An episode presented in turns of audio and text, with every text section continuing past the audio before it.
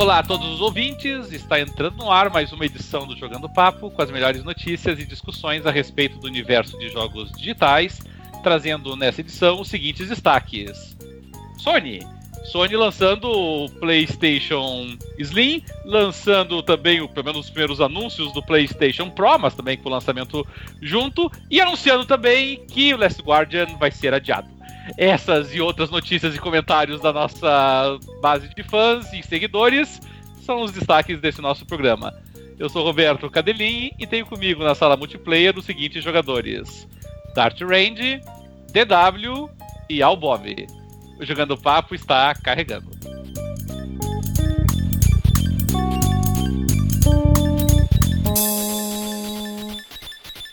É isso aí, galera. Estamos começando mais uma edição do Jogando Papo, podcast onde não basta jogar, é preciso debater. É, e, um mês agitado esse, né? Porque nós tivemos primeiro um programa lá sobre o No Man's Sky, logo na sequência já veio a BGS, e agora mais uma notícia impactante que é a Sony é, lançando seus, suas novas versões do PlayStation 4, já que eles se recusam a chamar o Pro e o Scorpio de uma outra versão do Xbox e uma outra versão do PlayStation. Então, antes de nós abordarmos esse tema que sem dúvida nenhuma é, agitou aí o mundo dos games nessa última semana, nesses últimos 10 dias aí, vamos passar os nossos temazinhos um pouco mais é, triviais aqui que abre o nosso programa. Vamos ver o que, que a galera tá jogando. Dart Range, desde o nosso último programa que a gente tratou da BGS, o que, que você tem andado aprontando aí nos mundos dos games? Eu joguei um pouco do The Division. Uh, também joguei mais um capítulo do Hitman. E, uh, e, e, desde que saiu, tenho jogado pelo menos uma vez por dia a demo do Forza Horizon 3. Muito bom, então vamos por partes de cada um deles aí. Primeiramente, The Division. The Division, eu não sei, ele, ele tava pra sair uma DLC, eu não cheguei a ver se saiu. Eu não sei, eu tô jogando só o jogo base mesmo, porque eu comprei ele acho que um mês e meio depois que sair, e tô jogando bem a conta gotas assim, porque eu acho que ele é um jogo que é, é muito chato de jogar sozinho, então só jogo quando quando tem com quem jogar, e, e daí o pessoal que joga comigo é difícil reunir pelo menos mais um ou dois para jogar, né? Até quatro que pode jogar junto. Então, uh, às vezes passo duas, três semanas sem jogar nenhuma vez, daí joga um dia e tal. Então tá bem devagar o, a minha progressão no The Division por causa disso. E. Então, por enquanto, não, não senti falta de DLC. Eu fui muito pouco pra Zona Cega, né? Que, que, é, que é onde o bicho pega mesmo no jogo, né? Onde tem os melhores itens e tal. E nem terminei a. Agora, a última missão que eu fiz, se eu não me engano, ela é considerada meio que o fecho da história, entre aspas, do jogo. Né? Então, e eu o... tô no nível 29, não cheguei no 30 ainda. É. E o, e o Hitman? O Hitman foi anunciado que ia ter, que vai ser lançado agora a versão física dele, né? Com todas as, com todos os episódios, com o preço de lançamento mesmo, né? Preço de jogo AAA. É, o que, que você tem achado? Agora que você consegue visualizar vários dos episódios já juntos, né? É, uh, eu, eu tenho gostado porque eu é, é, engraçado, né? Eu não tenho muita paciência para jogo stealth, mas eu gosto de jogo stealth. Eu gosto de tentar, pelo menos. Uh, várias... Porque tem várias possibilidades né, no jogo. Por exemplo, o, o penúltimo capítulo que eu joguei eu não sei como, é, é raro isso acontecer. Eu consegui passar muito rápido, consegui tranquilamente, sem ninguém me descobrir, nada, sair pela porta da frente depois de matar os alvos e tal, sem ninguém desconfiou de mim. Já o uhum. já esse último aí foi sofrido para terminar. Eu, eu, tive que reiniciar várias vezes. eu, tava quase o agente, a gente não tava muito discreto. É, eu levei, eu levei geralmente em cada fase dessas se, se tu vai rápido é uma hora, se vai devagar é umas duas horas. Esse aí eu acho que eu levei umas 4, 5 horas para terminar essa. Uh, claro, eu não, eu não, reiniciava do zero, né? Eu, eu recarregava um, um, um, ponto anterior né, do jogo para tentar outra abordagem. Uhum. Uh, mas uh, eu gosto do, do ritmo. Gostei. E o, e o Forza Horizon aí, o que, que você achou da demo? A demo é a mesma que estava disponível antes já para nós lá na, na, na, BGS, né? É, o que, que, que, que você achou dela? Ah, eu achei espetacular. eu acho que o, a, a Playground Games uh, se supera a cada jogo, né? É incrível como eles não, não deixam a peteca cair no, no Forza Horizon nessa série aí. Então tô, tô ansioso agora pro dia. É dia 27, eu acho, o lançamento, né? Tô ansioso pro dia 27 para começar a jogar mesmo o full. E a, e a demo é bem longa, até. É, tem uns 4 ou 5 eventos e depois tu pode ficar andando pelo mapa, inclusive pode jogar online. A única é, coisa. É bom, né? Porque dá, dá mais tempo, né? É, a única coisa ruim é que se por exemplo tu, tu, tu desligar tu tá depois de terminar a demo e tu desligar e quiser jogar de novo outra hora, uh, tu tem que fazer tudo de novo até chegar nesse ponto de poder jogar online. ah, entendi. Então, mas ela não tem limite, né? Esse é o único limite dela. Mas uh, está excelente. Uhum. Nós tivemos alguns seguidores nossos lá na página que, inclusive, né, foi, eh, teve lugares que elegeram ah, o novo Gears of War eh, como o melhor jogo da BGS, teve outros que elegeram o Horizon Zero Dawn, uh, mas muita gente comentando que o Forza Horizon merecia também, porque tá muito ferinha. Eu tô com bastante expectativa com relação a esse jogo também.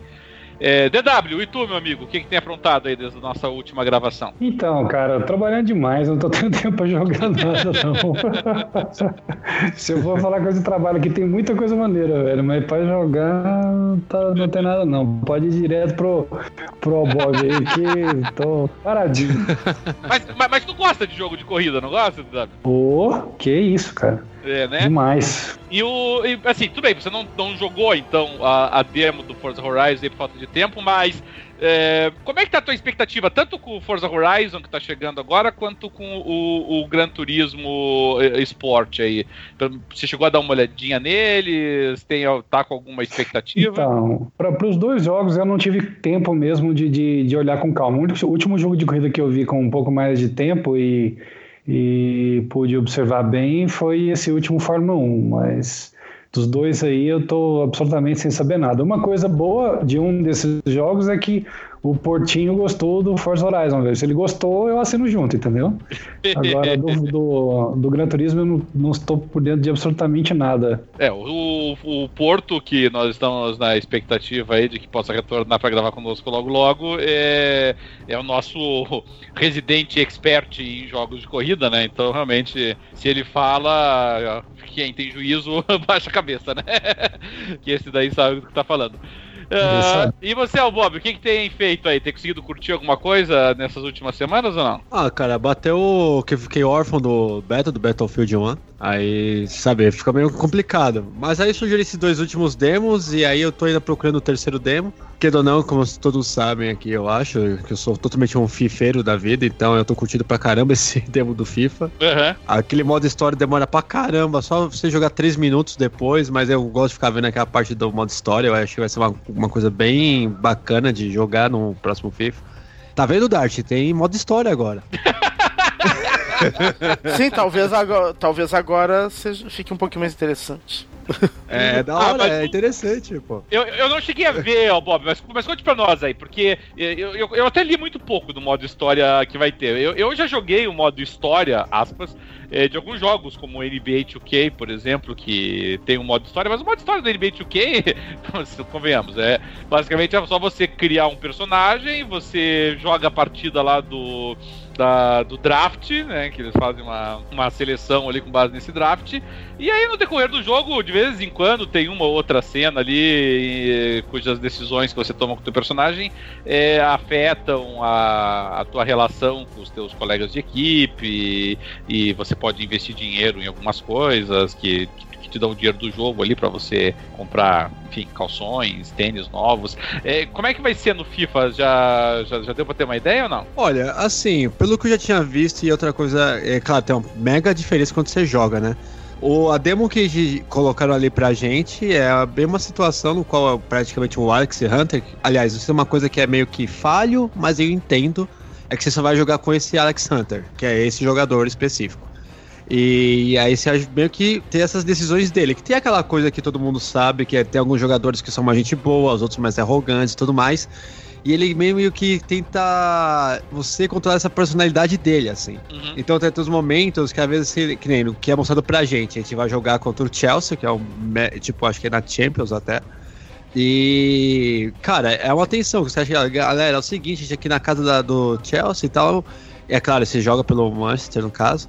E você é, é o seguinte, a gente vai ter que entrar lá e tal, mas, ó, você, Alexander, você vai ser o reserva. Quem vai entrar é o seu amigo aí, que agora não me lembro o nome, que, na verdade, durante o jogo, né, pelo menos essa parte da demo, eles falam que esses dois são amigos, e vocês entraram no time ao mesmo tempo, só que ele teve a chance de entrar como titular e você não. Hum. Então aí começa meio que, sabe, ter essas paradas. Então, tipo, você começa. Que nem vai entrar no jogo tá, fica só você, você e seu amigo. Aí você tem aquela opção de tipo, relaxa, cara, vai ser sossegado o jogo, ou relaxa, vai ser mais um jogo.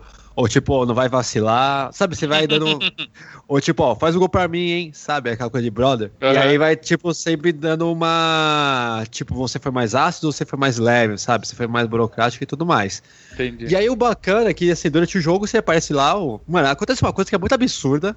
Porque tá você, Alex Hunter, e tem o Ibrahimovic do seu lado, e na hora que você vai entrar no. Na hora que precisa de substituir, o cara chama você, não chama Ibrahimovic. Mas enfim, isso é muito bizarro, isso não aconteceria na vida real.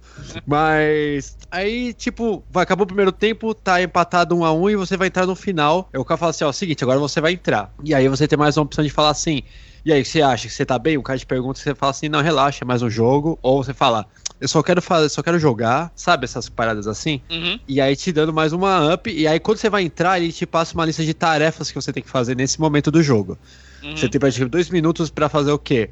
Para você ganhar uma avaliação boa, pro técnico é, ser impressionado no, pelo seu jogo, pela sua jogabilidade e tudo mais. Aí a segunda atividade, que eu vi que foi a única atividade que meio que deu uma variada, que ou aparece para você fazer o gol, ó, você tem que fazer esse gol para virar o jogo, que no caso tá empatado um a um, ou você tem que fazer assistência, ou você tem que fazer 10 passes sem errar, sabe assim?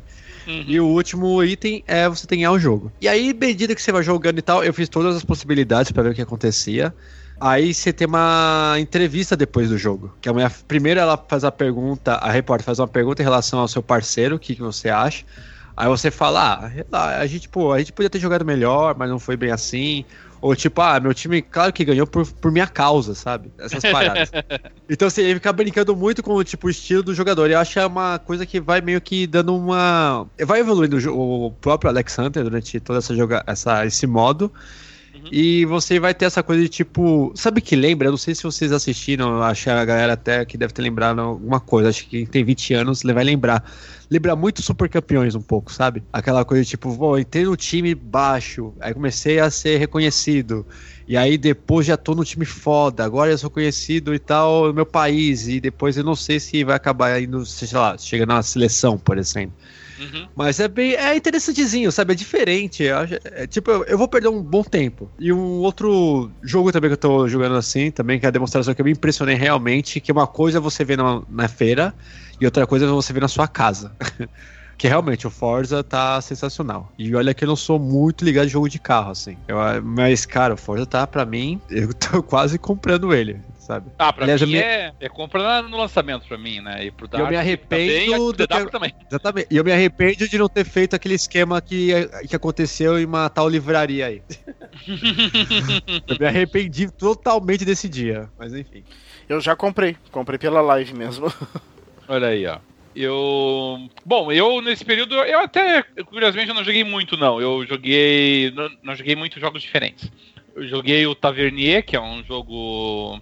É um joguinho simples ali, feito no Unity para PC ali, um joguinho que eu acho que custa, deve, não deve dar nem 10 reais na, no Steam, em que você basicamente é o gerente de uma taverna medieval, e aí você vai tomando algumas decisões e, e conforme as suas decisões muda o perfil de público que você atende, e basicamente você acaba tendo que desenvolver uma, uma história paralela que é o, a história que que, que chega até o final do jogo, digamos assim, com ela. Assim. É um joguinho bem rápido, coisa de 30, 40 minutos, você termina ele rapidinho. E, e eu aproveitei que tive, teve uma promoção de jogos da Paradox, que é uma empresa sueca de estratégia, que eu sou muito fã aí, pessoal da Europa Universalis, Hearts of Iron, entre outros jogos, Crusader Kings. Uh, e aí eu peguei o Stellaris, que foi o primeiro jogo aí, um jogo mais recente aí que eles lançaram de estratégia espacial. Uh, eu tenho jogado ele, tava jogando ele até agora pouquinho, na verdade. Só que eu jogo no modo Iron Mode, né? Que é o modo que você o jogo salva automático. E aí depois de quase 15 horas de partida, eu perdi. Acabei de tomar um pau. Não, não vi a, a, placa do caminhão que me atropelou. Não tem mais nada que eu possa fazer. O jogo tava, já tava salvo antes, né? Depois da, da derrota que eu sofri numa batalha decisiva lá, então. Então tem que reiniciar, fazer o quê? É a vida de jogador de estratégia, não tem jeito. Não quer é, brincar. É, é, mas é assim, é assim que funciona, né? Quem, quem, quem joga, quem curte jogos de estratégia sabe que a, a, graça do jogo de estratégia acaba sendo essa. Se você joga o um jogo de estratégia e você, né, na primeira partida, você já vence, já ganha, já derrota, já, já passa o trator em cima, você acaba ficando um pouquinho frustrado no final. Então, então é bom, assim, você pegar e tomar alguns reveses, assim, né, pra você saborear mais quando você ganha.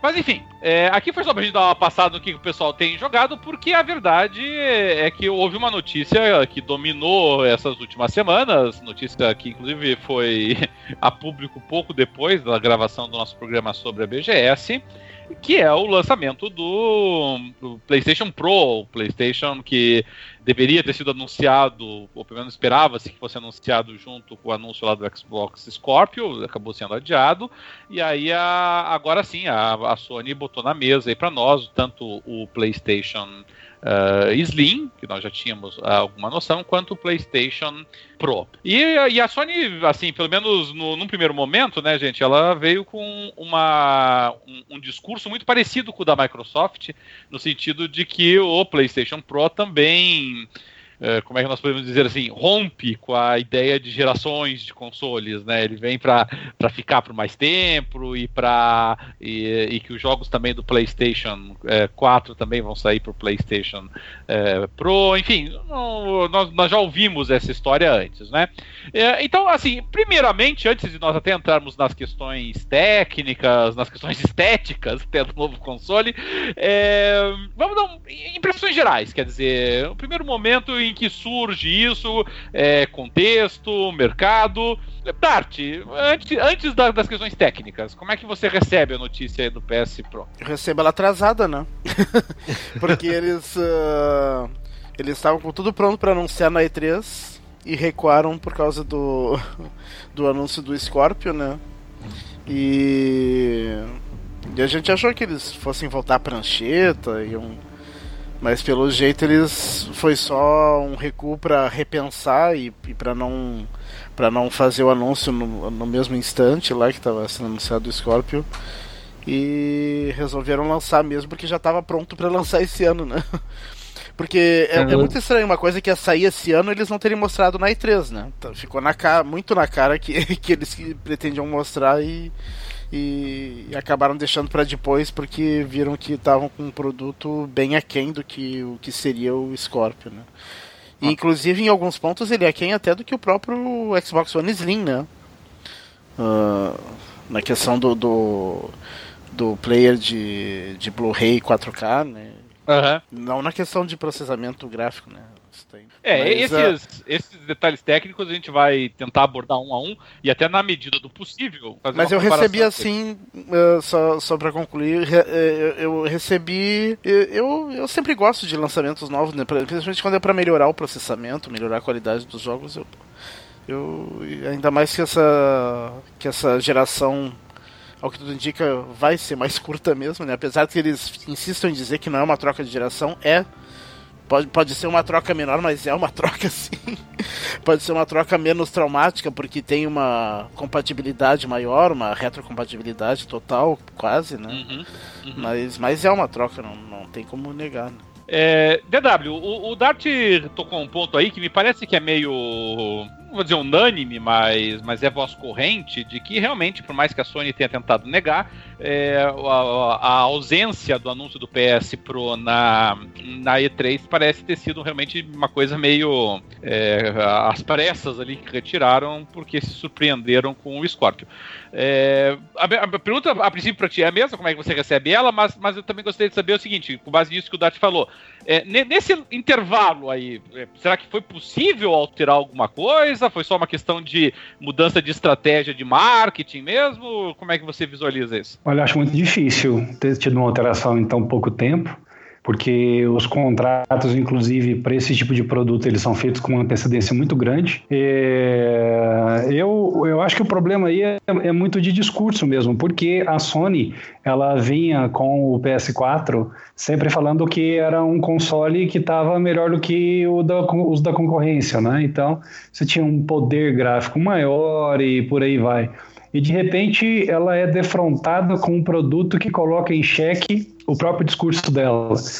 Uh, e ela não tem condição uh, nesse momento de fazer uma, uma, uma mudança, uma atualização que permita ela suplantar a concorrência nesse aspecto. Então, acho que tiveram que mudar foi a forma de apresentar e o discurso, mas me parece, pela reação que eu vi uh, das pessoas, uh, não foi tão bem recebido assim, principalmente pelo próprio público dela que já estava acostumado com o discurso de que equipamento da Sony tem um poder gráfico maior e agora não é essa a verdade que está que tá acontecendo, né? Fora isso, a gente tem que somar ainda essa, essa coisa de, de ficar tendo o limite das gerações, né?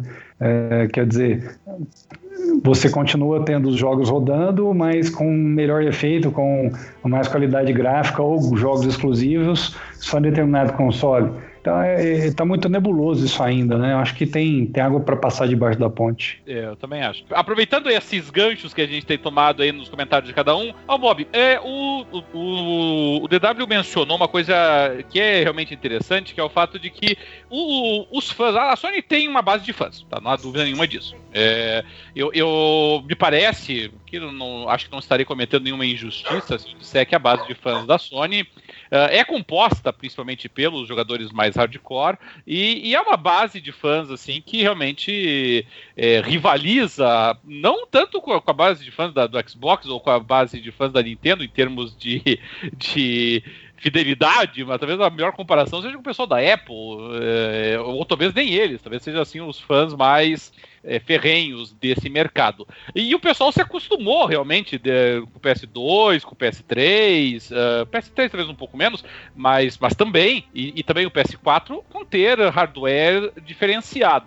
E agora o PS Pro, pelo menos assim, do, daquilo que a Microsoft promete com o Xbox Scorpio, é, a, a, Sony vai estar numa situação nova no mercado de estar com um produto tecnicamente inferior da concorrência. É, um certo constrangimento que ela já estava passando com a própria realidade virtual, né? Já que a, o óculos deles não concorre tecnicamente com, a, com o Vive da HTC e com o, o, Oculus Rift. Uhum. Como é que você recebe o PS, a notícia do PS Pro e você acha que vai como é que o pessoal vai reagir a essa situação nova para a Sony de não ser a, vanguarda tecnológica? Olha, é engraçado que realmente agora as coisas meio que se complicaram, né? É, mas é aquela coisa também, eu acho que também o Xbox, no caso a Microsoft, né, tem que tomar um cuidado para não já ficar, sabe, cantando vitória antes do tempo, né? Porque a gente não sabe também como vai ser esse Scorpion. Mas o. o só, é que eu me ligo muito nessa parte de comportamento da galera, até mesmo, tipo, sabe, meu Deus, vamos lançar o, esse console e tal, papapá. Aquela febre do que era pra ser aquele PlayStation New que tava todo mundo falando antes. E aí você vê o evento. Os caras fecham o dia pra você fecha umas horas, no caso, pra você ver o evento e tudo mais. E aí eles fazem o que fizeram, realmente dá uma quebrada imensa na credibilidade da galera, assim, sabe? O que eu vi também, tipo, de gente indo e falando, meu Deus, e agora, sabe? E é inevitável, é inevitável. É, às vezes até meio. Assim, querendo ou não, eu até. Eu tenho os dois em casa, sabe? Eu fiquei assim, na hora que lançaram o Slim, eu falei, pô, legal, é o Slim. Beleza. Tá, e esse próximo aí? Ah, então temos aqui, temos o Pro e tal. Aí você olha assim e fala, tá legal. Aí vocês cortaram um PlayStation e colocaram em cima um teco dele. E, e tá, o que, que ele faz? Aí você começa a bater essas coisas que saíram aí, né? Até sair logo uma comparação logo ele com o Xbox One, o Slim, também o S, né? uhum, né? Uhum. Cara, eu não sei o que eu não sei o que mais que essa galera vai falar, porque eu acho que agora não, não tem, sabe? Não tem. Aí, pior que eu, eu também acabei realmente ouvindo falar, até eu vi isso em alguns canais e tudo mais, mas eu também vi outras pessoas realmente falando, não, é porque já estão guardando sei lá, agora vai ter. É que isso segurar um pouco, porque na próxima E3 vai ter o PS5, porque vai bater com essa, essa droga do Scorpio. Eu falo, velho, mas calma, velho. Os caras acabam de lançar o Slim. Aí estão lançando esse negócio desse Pro aí que a gente não sabe como vai funcionar. porque é uma coisa que me deixa muito intrigado e eu acho até vocês poderiam me ajudar a entender, porque você vai, pô, legal, vai rodar 4K no meu jogo, e se o cara não tiver a porra de uma TV pro 4K? Aí não adianta, né? O que que o E cara é vai caro, ver? né? Porra nenhuma. O cara vai lá, pô, legal, aqui, ó, agora meu roda 4K e o seu, o que faz? Tá, aí é sua TV. Aí o cara, é, é. Porque pra mim é mais meio que, sei lá, ele tá te dando um pacote de coisas pra você comprar. Você não tá só comprando videogame. Você vai ter que comprar uma TV. E você vai não só comprar TV. Se você vai querer comprar até mesmo o, o PSVR deles lá e tal, você vai ter que comprar um fone também, um headset. Porque eles não têm um, um E TV fone. 4K HDR é mais caro, viu? E, e é mais caro, entendeu? Aí os caras, "Ah, mas relaxa, mas você pode ver que o HDR agora vai melhorar muito. Você tem certeza que você vai enxergar isso? você tem certeza? Porque eu acho que tá legal e tal. Até mesmo eles até lançaram também depois a nota, que realmente o Xbox nem vai aparecer essa parada. Eu, tá, mas realmente vai valer a pena? Eu acho assim, que nem eu tenho meu videogame. Eu não sei, o pessoal aqui até tava comentando isso em outras. A gente tava conversando em off, eu acho, eu não sei que até talvez trocaria. Eu, eu, no meu caso, eu já não vou trocar, entendeu? Porque pra mim já não vale. Eu, e detalhe, eu tenho uma TV 4K em casa porque eu peguei uma promoção maluca um dia aí que eu paguei ela realmente barata. Mas, cara, assim, se, se tiver valer a pena, beleza. Eu jogo meus jogos aqui, não tem nada de 4K aqui em casa. O máximo que eu tenho de 4K aqui é o Netflix, mas eu tenho que Uhum. ligar um cabo ligado diretamente nela pra ver o 4K dela. Certo. Mas, Mas como assim a tua TV 4K não tem aplicativos do Netflix? Que... Não, não, 4K? tem. Não, não, meu, então, exatamente o que eu tô falando. Pela TV eu consigo ver o 4K do Netflix, entendeu? Aham. Aqui eu tenho cabeada normal. Mas porque tem, ca... porque tem que ligar um cabo. Ah, não, tem que ser cabeado pra você ver realmente o 4K, sabe? É, você não consegue ver o 4K no Wi-Fi. É que pra mim aqui uh, é, é regra, tudo que é coisa que eu quero assistir com boa qualidade eu cabei, eu não, não dependo Eu do, do Wi-Fi. Pra mim o Wi-Fi é só pro telefone e tablet aqui em casa. É, praticamente isso tudo é até pra jogar também. Eu não gosto de jogar. Tipo, a única coisa que é no Wi-Fi aqui, por exemplo, é o PS4, porque eu não jogo ele online. Eu jogo Mas as coisas assim. Mas assim, o, o, o meu. Eu, eu uso. Porque, obviamente, nós, como nós já sabemos, né? O, o Xbox One e o PlayStation 4 não, não reproduzem o Netflix a 4K, isso nós já sabemos. Então, quando eu vejo Netflix a 4K, eu vejo direto dos aplicativos eh, do Netflix da televisão mesmo, né? Tanto da, da Bravia quanto da Samsung que eu tenho. É, mas é assim, eu vou ser bem sincero, eu uso aqui, eu não uso cabeado aqui, eu uso conexão Wi-Fi pro Netflix e funciona muito bem pra mim, sabe? Eu, eu, eu, eu até fico espantado com a capacidade que o Netflix tem de conseguir fazer o streaming mesmo em 4K muito tranquilo, sabe? Muito Não, é suave. surreal. É surreal. É, eu, eu não tenho problema nenhum, assim, verdade que a minha conexão é, de internet é boa, que, a, o, que a, o meu Wi-Fi até que tá bom também. A, É, e o Wi-Fi. mansão, né? Então. E o Wi-Fi. B- Wi-Fi BGN esquece pra isso, tem que ser o AC, né? Pra, pra poder rodar 4K. Sim, mas a Sim. questão é exatamente essa. Querendo ou não, aqui pelo menos a gente tem uma TV 4K pra ver esse tipo de coisa. Agora, se você for comprar esse videogame pensando assim, nossa, mas aqui eu vou ver 4K na minha TV LCD, sei lá, 32, não vai rolar, entendeu? Então, você tem que realmente quantas pesada. polegadas tem a tua TV 4K, Bob? A minha, aquelas finas da LG, sabe, que não tem borda, esse aqui é o que? 49, acho que é, sei lá, uns quase 50. É, Mas assim, então, legal- porque- As, as minhas são 49. Porque se você. É uma coisa que eu sempre digo, nossa, legal, cara, comprei uma TV 4K. Cara, 4K no monitor de computador que você tá com o nariz colado nele é uma experiência. 4K, quando você deu quatro passos para trás, é outra. É. Ah, exatamente. É, mas eu mesmo, é, a distância pelo menos que eu jogo ou vejo alguma coisa é de boa. Mas, mas, Então, mas sabe, tenho nada sabe mais. quem me chamou a atenção? Eu, eu não quero entrar na- na- nas questões técnicas já, mas, mas, mas EW, a, a Sony lançou um comunicado dizendo que a recomendação dela era de que você jogasse é, o, com o PlayStation Pro, evidentemente, numa televisão 4K, isso era, era óbvio, é, mas. Da 60 Sony, né? é, ela não chegou a dizer com todas as letras da Sony, apesar de ter feito a brincadeira, mas, mas ela, pediu, ela disse que tem que ser 60 polegadas ou mais. E, e aqui Oi? eu confesso que aqui entrou um ponto de interrogação na minha cabeça. Tipo, por que, que tem que ser 60 polegadas ou mais? Oi?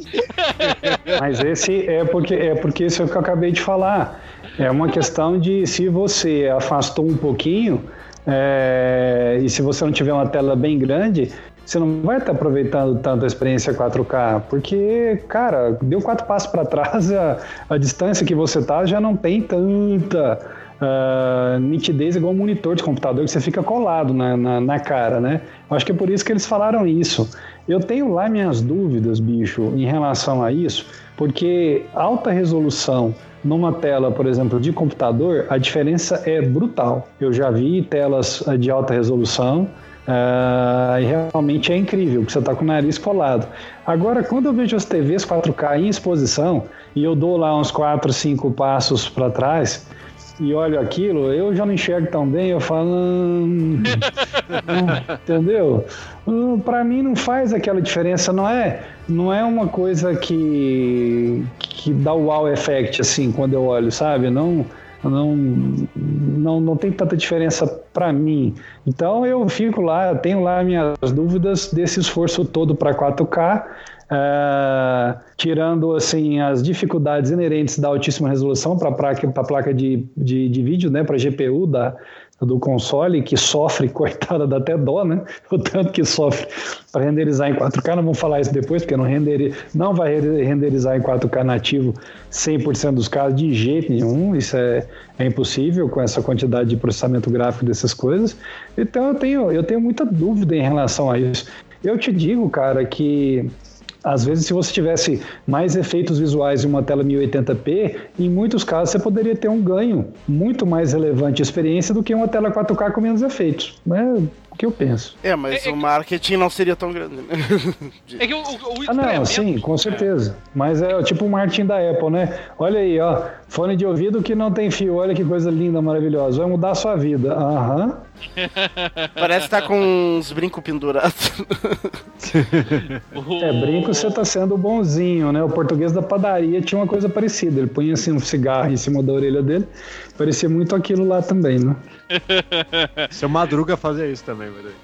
Seu Madruga fazia. É, é, é que o, o, estranhamento para mim, quando ela falou isso, porque assim, se, se, a Sony chegasse e dissesse, olha, você vai ter que ter uma televisão 4K, compreensível, vai ter que ter uma televisão com alta frequência, compreensível, vai ter uma televisão com baixo tempo de resposta, é, enfim, ela vai destacar assim as qualidades, contraste dinâmico, enfim, as, as qualidades que nós é, entendemos que uma televisão precisa ter mesmo, é tudo bem. Aí, escuta esse barulho aí, que parece que é um cavalo que tá chegando assim devagarzinho, quem que é? Cavalo é a mãe. eu sabia, eu sabia.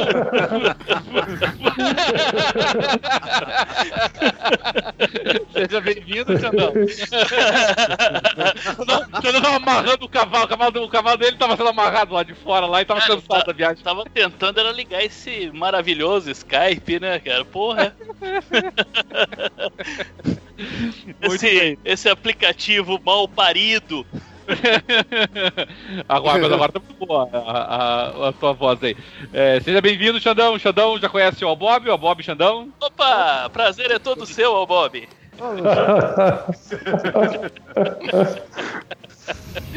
o Bob eu já conheço, conheço ele, já, já tem bastante tempo, né, Al? Pô, pra caramba. Bom, meu velho. Bom, meu velho. Deixa, não. Aliás, eu ia fazer a pedra, mas deixa pra lá. Mas, gente, eu, eu acho que eu entrei e estraguei o podcast, né?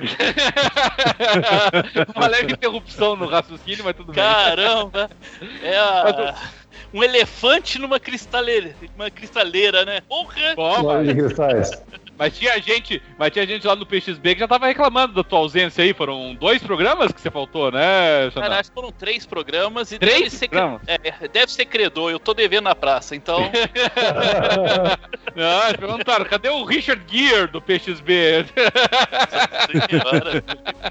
do Jogando Papo, aliás, né?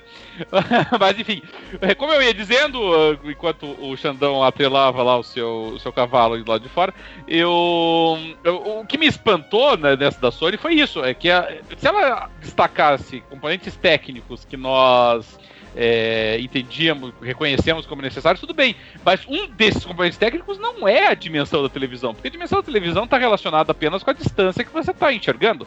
Inclusive, é, do ponto de vista lógico, é, monitores menores com a mesma resolução têm maior densidade de pixels e por isso mesmo a tendência é que a imagem pareça realmente mais nítida, é, mais rica em detalhes para nós. Então, quanto maior a quantidade de, de, quanto maior a dispersão da densidade de pixels e quanto mais perto você tiver dessa dispersão, menos evidente fica o ganho de qualidade. Então eu não entendi, assim, sabe? Eu acho que a Sony presumiu que você vai morar numa casa que tem uma sala muito grande e aí você vai ter que estar, tá, vai, vai, ter que ter uma televisão de 60 polegadas, mas não é o caso. É, ou então também ela presumiu o seguinte: é, compra uma TV de 60 que você tem que ficar mais afastado um pouquinho, aí você não vai, vai ver o, o, o upscaling, né?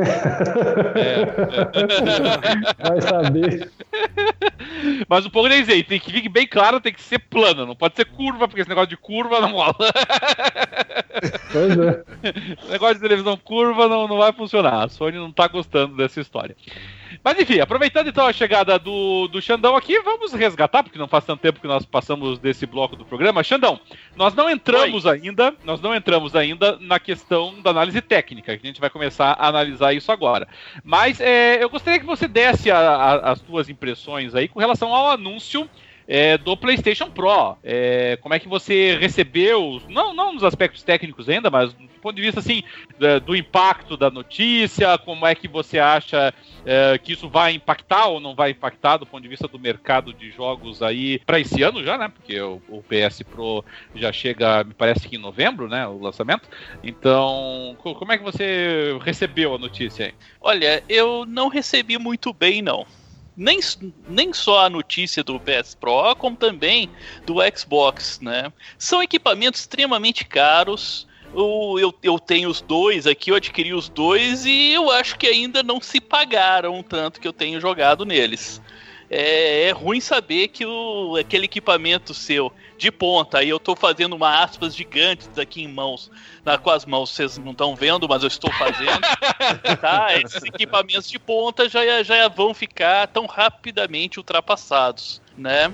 E eu sou um daqueles fanáticos por não conheço nada de tecnologia, não faço a menor ideia do que vocês estão falando, mas eu gosto de ter um negócio que me fala que é foda na minha casa. Então, uhum. soltando um PS Pro agora, vou ficar assim, amargurado, angustiado com esse, com esse equipamento e eu ainda com o meu PS4 aqui. Sabe o que ficou mais sentido, na verdade? É porque, até mesmo em termos de exclusivos, a Sony nem chegou a lançar todos os que iam fazer, né? Não. Pra, tipo, já lançar outra versão do videogame e tudo mais, e você nem jogou os exclusivos que era pra ter lançado, sim, sabe? Sim, né? O melhor ah, exclusivo que eu é joguei por isso que eles não... Sony é o, o, Uncharted 4, que foi o lançamento deste ano, ou seja, o tanto que ela demorou para sair um exclusivo que realmente eu dou valor, tá? Bom, é, o Last Guardian, pode... o Last Guardian vai sair depois do PS Pro. Cara, é. Pior que é mesmo, né? Duas gerações. Não, e, e vocês podem se preparar que alguns exclusivos vão vir com o seguinte discurso: uma experiência muito melhor no PS4 Pro. Ah.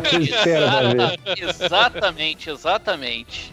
É que nem a, a, transição 360 Xbox One, PS3, PS4, né? Em que a gente tinha jogos limítrofes lançados nos dois consoles ao mesmo tempo, mas com uma experiência muito melhor no novo console. E, e eu odeio isso. Eu odeio isso, cara. Eu odeio isso. Mas o, o, o Xandão trouxe uma questão que eu, eu acho até importante, não, não, não chega a ser uma análise técnica ainda para nós, mas eu gostaria de, de, de, passar uma rodada aí para o pessoal comentar a respeito. Porque realmente, assim, é, nós temos que lembrar que. Lembrar, todos nós sabemos que consoles não são baratos, tá? É, todos nós gastamos um bom dinheiro, mais ainda é, proporcionalmente a, a quanto um brasileiro ganha é, quando saíram o PlayStation 4, quando saiu o Xbox One. E, e, e, e, quando a gente faz essas aquisições, nós, todos nós que já estamos no mercado de jogos aí há, há anos e anos a fios, né, é, nós temos pelo menos uma perspectiva de quanto tempo vai durar, de qual vai ser a, a, a a como é que eu vou dizer assim? É, por quanto tempo. A vida útil, vai... né? A, a vida útil do, daquele console, até, né? Talvez até mais do que vida útil. A, a vida útil enquanto console de ponta, né? Que, sim, de, sim. de você estar na vanguarda do negócio. É, e, e, aí, de repente, é como assim, você comprar um, um, um, modelo de um carro e dois, três meses depois a, a fabricante vai lá e anuncia uma, um novo modelo do mesmíssimo carro que torna completamente obsoleto o teu anterior. É como você comprar é, numa liquidação, não, você comprar um, uma determinada roupa e dois dias depois ela entra em liquidação, sabe?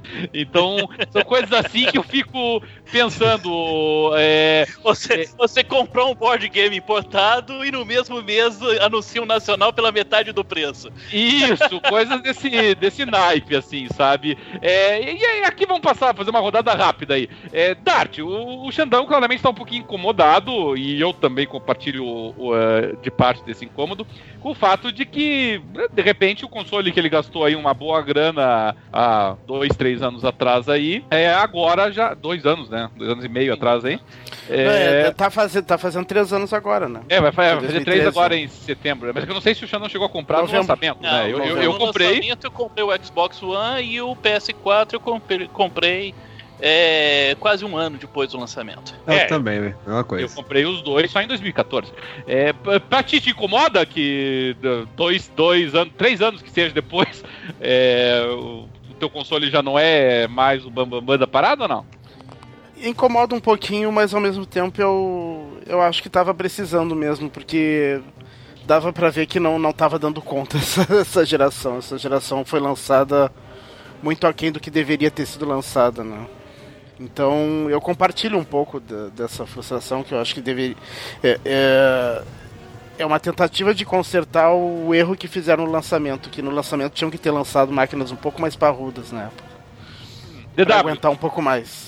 DW, do ponto de vista aí de mercado, de consumidor, como é que você enxerga? Então, tem tanta coisa nebulosa. Acho que a gente vai ter que esperar um pouco aí para ter mais noção do que vai acontecer. Mas vamos lá. É, acho que a gente já falou isso, isso no passado, mas acho que vale a pena repetir. Eles estão tentando fazer agora com os consoles o que, por exemplo, é feito com celulares, né? Então você tem ciclos curtos sei lá, cada ano, dois anos, você tem uma coisa nova que você pode colocar no mercado, porque a velocidade com que uh, os hardwares estão evoluindo hoje é muito elevada. Né? Então, GPUs e CPUs estão evoluindo muito rapidamente. Ou seja, você não tem mais condição uh, de manter, eu acho que ciclos como nós tínhamos no passado, de seis anos, né, ciclos longos, eles realmente vão ter que ser mais curtos. O problema é que aí você está modificando toda a lógica que era você faz um investimento alto no primeiro momento e ele se paga ao longo do tempo. Foi justamente o que o Xandão reclamou. O investimento dele ainda não se pagou. E eu acredito que para a maioria das pessoas o investimento também não se pagou até o momento. E aí você entra com um produto novo que vai oferecer uma experiência visual melhor, que vai dar para você diferenciais em relação ao produto que você fez aquisição no primeiro momento. E eu acredito que muita gente não vai gostar dessa história. Eu acho que muita gente vai se sentir ofendida. Outras pessoas vão gostar porque elas já tinham esse desejo de ter uma evolução maior é, em relação ao que já acontece no mercado. E elas vão pensar assim: beleza, eu vendo o meu, intero mais um tanto, e agora eu vou colocar isso na conta na hora que eu vou fazer esse upgrade dentro da, da geração. Só que eu acho que a gente tem que aguardar para ver a resposta do consumidor em relação a isso. Eu tenho muitas dúvidas uh, de quantas pessoas vão topar essa experiência agora no início, quantas vão esperar. Uh, tem que ver, cara, tem que esperar um pouquinho para entender a cabeça do consumidor. Para mim não está claro ainda não. E, e, e, você, o Bob? O Bob, você tem, tem os dois consoles, né? Tem, tem os dois também. E pra ti, incomoda chegar um novo aí, rei do pedaço, aí ou não? Olha, o que eu até comentei, acho que não sei se eu comentei, eu falei com outra pessoa, que agora, sei lá, minha cabeça tá a mil. Mas o. Mas assim, eu, assim, até agora, pelo menos, eu tenho muito mais aproveitado o Xbox do que o PS4. Que eu ainda comprei mais o, o PlayStation mais pra pegar essas coisas dos exclusivos e tudo mais e tal. Até mesmo, sei lá, se em algum momento o Xbox desse algum defeito, eu ainda jogasse mais ele assim, sabe? Só que o que eu vejo, pelo menos o Xbox eu aproveitei mais, até mesmo, sei lá, o que salvou até muito foi a retrocompatibilidade, por exemplo. Que foi um fator que eu falei, pô, legal. Tipo, ainda uhum. durou um pouco, eu consegui aproveitar os jogos que eu ainda tinha.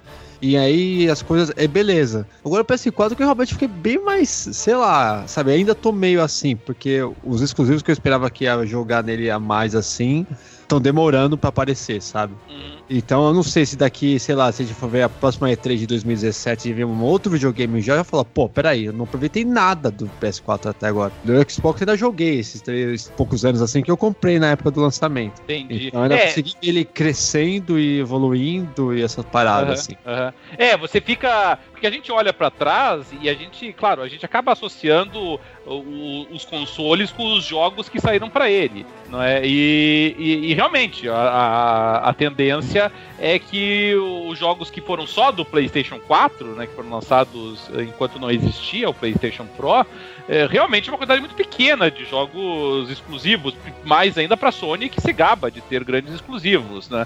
O, o, Xbox One eu acho que aproveitou um pouquinho melhor esse intervalo aí antes do lançamento do Scorpio. O Scorpio Pode ver que é próprio Last Guard mesmo, que era antes mesmo de tudo isso, ele vai conseguir pular uma geração para ser lançado. Sabe? Esse vai Não, ele pulou né? duas, duas pulou ou três duas. gerações, né? Pulou duas. duas. Né? Então. Ele foi anunciado pro PS3. Ele foi anunciado Bom, PS3, né? É, é. foi pro PS3. Uh, ah, e vai acabar saindo depois do lançamento do PS Pro. O, depois do lançamento do, do, do, depois do lançamento do PS4 Fat, depois do lançamento do PS4 Slim, depois do lançamento do PS Pro. Entendeu? Ele, cara, ele é bastante vezes, paciente. Cara, seria melhor, mais digno, né? Simplesmente abandonar essa ideia. Falar, gente, não tá dando certo, o jogo não vai sair mandar todo mundo pra rua e abandona a ideia, é mais digno. É, pode ser que Ou seja. sei lá, disponibiliza lá, sei lá, mano, já joga logo o que tem mesmo e deixa de graça. Porque... É, é faz um. É, exatamente. Lança um arcade como se fosse um arcade mesmo, assim, dá uma. Porque já tá com cara de arcade, cara. Claro. Agora, qual desses jogos, assim, desculpa tá ferrando o podcast, mas qual desses jogos que ficaram tanto tempo pra sair que saiu alguma coisa razoável? Vocês lembram de algum? Pô, tio Rama era maravilhoso. Uma é uma, é, é uma piada. É uma piada. O Duke Nukem Forever. O Duke Nukem é Forever poderia ter sido abandonado, era muito mais digno se tivesse sido abandonado. Né? Nunca ter existido. Ah, qual outro? Ah, eu olha... acho que esses assim, lembrando aqui que demorou pra caramba pra sair, mas saiu alguma coisa assim razoável. Não foi aquilo que foi prometido, mas Xandão, razoável. mas peraí, ué. O Alan Wake. Todos Gran Turismo, Xandão. É, é. O, o, o Alan Wake é o melhor exemplo. Mas, mas o Gran Turismo, todos eles sofrem com atrasos, né? Mas, mas não, é mas não é um né? atraso tão. Não é. ridículo quanto ah, esse. Não, não. Né? Não, com certeza. É. é o, o é, Gran Turismo, ele volta, o Gran Turismo ele é. volta atrás muito na data de lançamento anunciada. Né? Os caras anunciam uma data, depois mudam, depois mudam, depois mudam, mas, mas assim. O lance fascículos também, né? É, também. é verdade.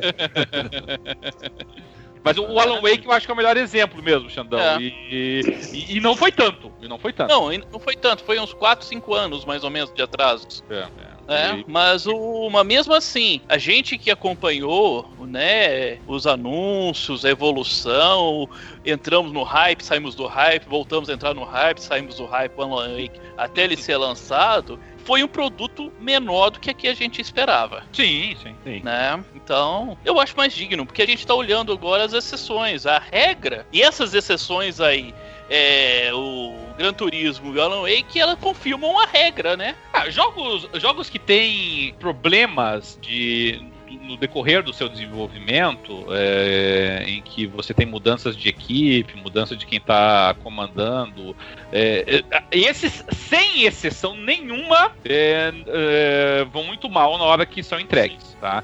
E, então não é só uma questão de tempo de desenvolvimento, é uma questão também de, de turbulência no desenvolvimento. Né? Então muda a equipe, entra gente nova, altera o pessoal que, que, pra, que era para produzir, assim, sabe? O único, para não dizer assim que não teve exceções, assim, sabe? É, talvez Metal Gear Rising, quando, quando o pessoal da Platinum assumiu ali assim, mas é que eles assumiram bem no começo, foi uma mudança assim, bem no iníciozinho Você da tá produção. querendo falar que o jogo é bom? Não, mas assim, não, não é nenhum terror, assim, né? O Metal Gear Rising, dentro do que ele, do que ele promete. É uma bosta. É. é muito ferida. É muito ruim, cara. Não, não, não. não. É não seja- péssimo. Não seja Ah, mais ou menos. assim, eu prefiro ele do que o God of War Ascension, mano. É bom, mas é que o Ascension foi ruim mesmo, né, cara? Cara, não, eu prefiro Essa comparação War é. Ascension. Mas assim, mas, mas então, mas então mais ainda, né? Então, quer dizer, se nem essa exceção é, se salva, é, e, e aí realmente, o pessoal, o programa, é, jogos que têm produção turbulenta complica. Aí você soma produção turbulenta com demora na entrega, ah, não tem como. E você vai ver como. o seguinte, esses jogos, assim, não é a produção, ah, vai fazendo pastel aí, na hora que ficar pronto você solta. Não, é muito dinheiro investido, é muita gente pressionando para que saia. Chega num momento que não tem jeito, vai ter que sair e vai sair ruim, porque o que era ruim não deu tempo de melhorar. Quer dizer, o tempo deu, mas não teve competência para melhorar. É, o- isso, isso realmente é, é uma aposta certa. E, e as primeiras impressões ainda né, do, do gameplay do, do, do Last Guardian realmente já sinalizam que a, a recepção vai ser muito fria do- do- por parte da, da crítica especializada. Assim. E eu compreendo, é um jogo que vai chegar muito defasado já. Como o Tio Human chegou muito defasado. Se Tio Human tivesse saído pro primeiro Xbox, teria sido um dos melhores jogos daquela geração. Em termos, pelo menos, Um dos melhores jogos daquela geração não jogados, né? Porque o Xbox É, deu é, meia dúzia de caixa. É, mas assim, Tem uma- claro. Ó, deve ter uma foto minha na Microsoft por ser um dos compradores do Xbox original. A minha também. pra quem jogou o primeiro Xbox, né? Mas assim, o, o Tio Human, assim, claro, ele teria alguns problemas dele, como o enredo meio retardado e a dublagem, a interpretação patética da, da de dublagem dele teria sido ruim. Mas do ponto de vista gráfico, teria sido espetacular. Agora, quando saiu pro Xbox 360, é, não, não vivia à altura do que já havia disponível. E o Last vai sofrer o mesmíssimo problema, não há dúvida nenhuma disso. É, senhores, eu gostaria de entrar aqui na questão da análise mais técnica, e aqui os nossos ouvintes vão ter que ser um pouquinho pacientes também, e, e se estão interessados nisso, prestar bastante atenção, porque são vários itens que nós vamos tentar cobrir aqui. E, e aqui o que eu gostaria de fazer é o seguinte: eu vou colocar alguns temas aí assim, e vocês fiquem à vontade daí, assim, para o pessoal ou fazer uma análise mais técnica, ou pelo menos é, comentar aí sobre suas expectativas. E, e eu quero começar, talvez pela questão técnica menos relevante de todas, ah, que, que é o tamanho dos consoles, né? O, nós tivemos aí o anúncio do, do PlayStation 4 Slim, do PlayStation 4 Pro, do Xbox One Slim. É, o Project Scorpio ainda está uma promessa bem vaga. Então nós vamos tentar fazer, e é por isso que eu peço uma certa atenção e paciência do nosso ouvinte, porque a gente vai tentar fazer uma, uma exposição comparativa de todos eles. E eu quero começar por esse que é o menos relevante dos aspectos, mas às vezes é importante para o pessoal ter uma noção. É, porque assim, do PlayStation 4 ah, Slim, pro, do PlayStation 4 Fat pro Slim, do ponto de vista das dimensões dele, pouca alteração, tá? O, em termos de comprimento e largura. Eles são muito parecidos, dá um centímetro a mais, a menos, aliás, de largura, dois centímetros a menos de comprimento. No Xbox One Slim a diferença é bem maior. Né? No Xbox One Slim, o, o Xbox One original era muito grande, né? Então ele, ele perde 4 centímetros de largura, perde quase 5 centímetros de comprimento, então uma diferença bem, bem razoável aí. Ah, mas na altura que E a a, diferença e é a fonte tá dentro, né? É, pô, tá dentro. Ah, mas na É, é que o PS, é que o PS4 Fat já não era tão fat assim, né? Já, já, já conseguiram fazer bem compacto ele. Que, que é outra coisa que eu queria destacar também, né? Pra você ver, o, o, pro, o, o PS4 Fat pro PS4 Slim, ele perde em termos de altura, que daí é o Fat e o Slim aí, né? É mais na altura, ele perde um centímetro e meio, uma alteração bem razoável. O Xbox One Slim, ele também perde um centímetro e meio. Só que o Xbox One era muito alto. E, e o Xbox One Slim, ele é mais alto que o próprio PlayStation Fat. Entendeu? Ele, ele é quase o dobro em termos de altura do, do PlayStation Slim, assim, sabe? Então ele ainda eh, fica muito gordinho, assim, sabe? É, já o PlayStation Pro, ele, ele é bem grande também. Ele, ele, ele é até maior do que o, o, o Xbox uh, One na, na, sua área uh, e tem a mesma altura, um pouquinho maiorzinho ali do que o Xbox, uh, do que o, o, primeiro PlayStation 4, é, o PlayStation 4 Fat que a gente chama, né? É, do ponto de vista aí de dimensões, tamanhos do que apresentaram aí os Slims e o Pro. E do ponto de vista do design, principalmente do PlayStation Pro, que ficou muito engraçado, né? Aquela, aquela gradezinha de andares ali. É um que, que Big vocês acharam? Eu pensei a mesma coisa também. Eu tive a mesma impressão. Porque ele parece que tá ganhando andares, né? Uma coisa esquisita o troço ali, assim, né? Ficou meio, meio feio. Ele é Sim, o, o, o, PlayStation 4 Slim é o, é o hambúrguer, o cheeseburger, e o, e, o, e, o, e o Pro é o Big Mac.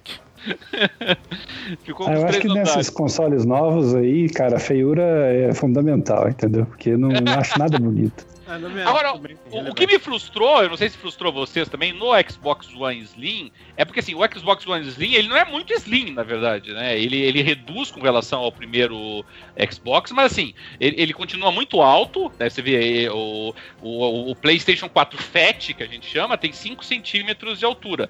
O, o, Play, o Xbox One Slim tem 6,5, ele é, ainda é muito alto. E, o, e muito pesado. Você vê só, o, o, o PlayStation 4 Fat, ele tem um pouquinho menos de 3 quilos. O Slim tem 2. E, e, o Xbox One Slim tem 3, sabe? É, é, bastante pesado, assim. É 50% mais pesado que o PlayStation 4 Slim. É, que no final das contas não fede no cheiro. é, é, esse negócio de peso a gente leva mais em consideração quando é notebook, né? Que a gente carrega de lado pro é. outro. Né? Console a gente não, não chega a afetar tanto, né?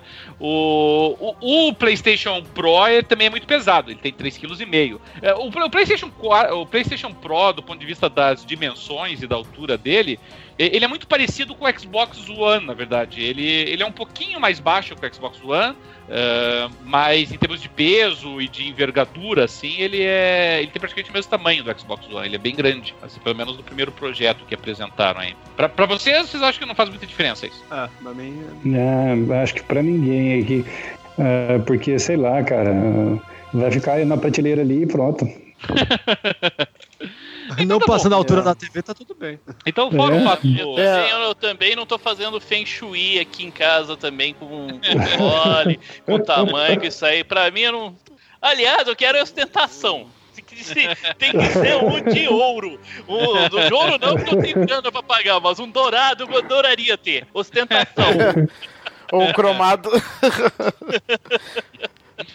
Primeira Bom, coisa que a pessoa entra em casa e vê aquele console brilhando, cheio de purpurina, parece uma discoteca dos anos 70.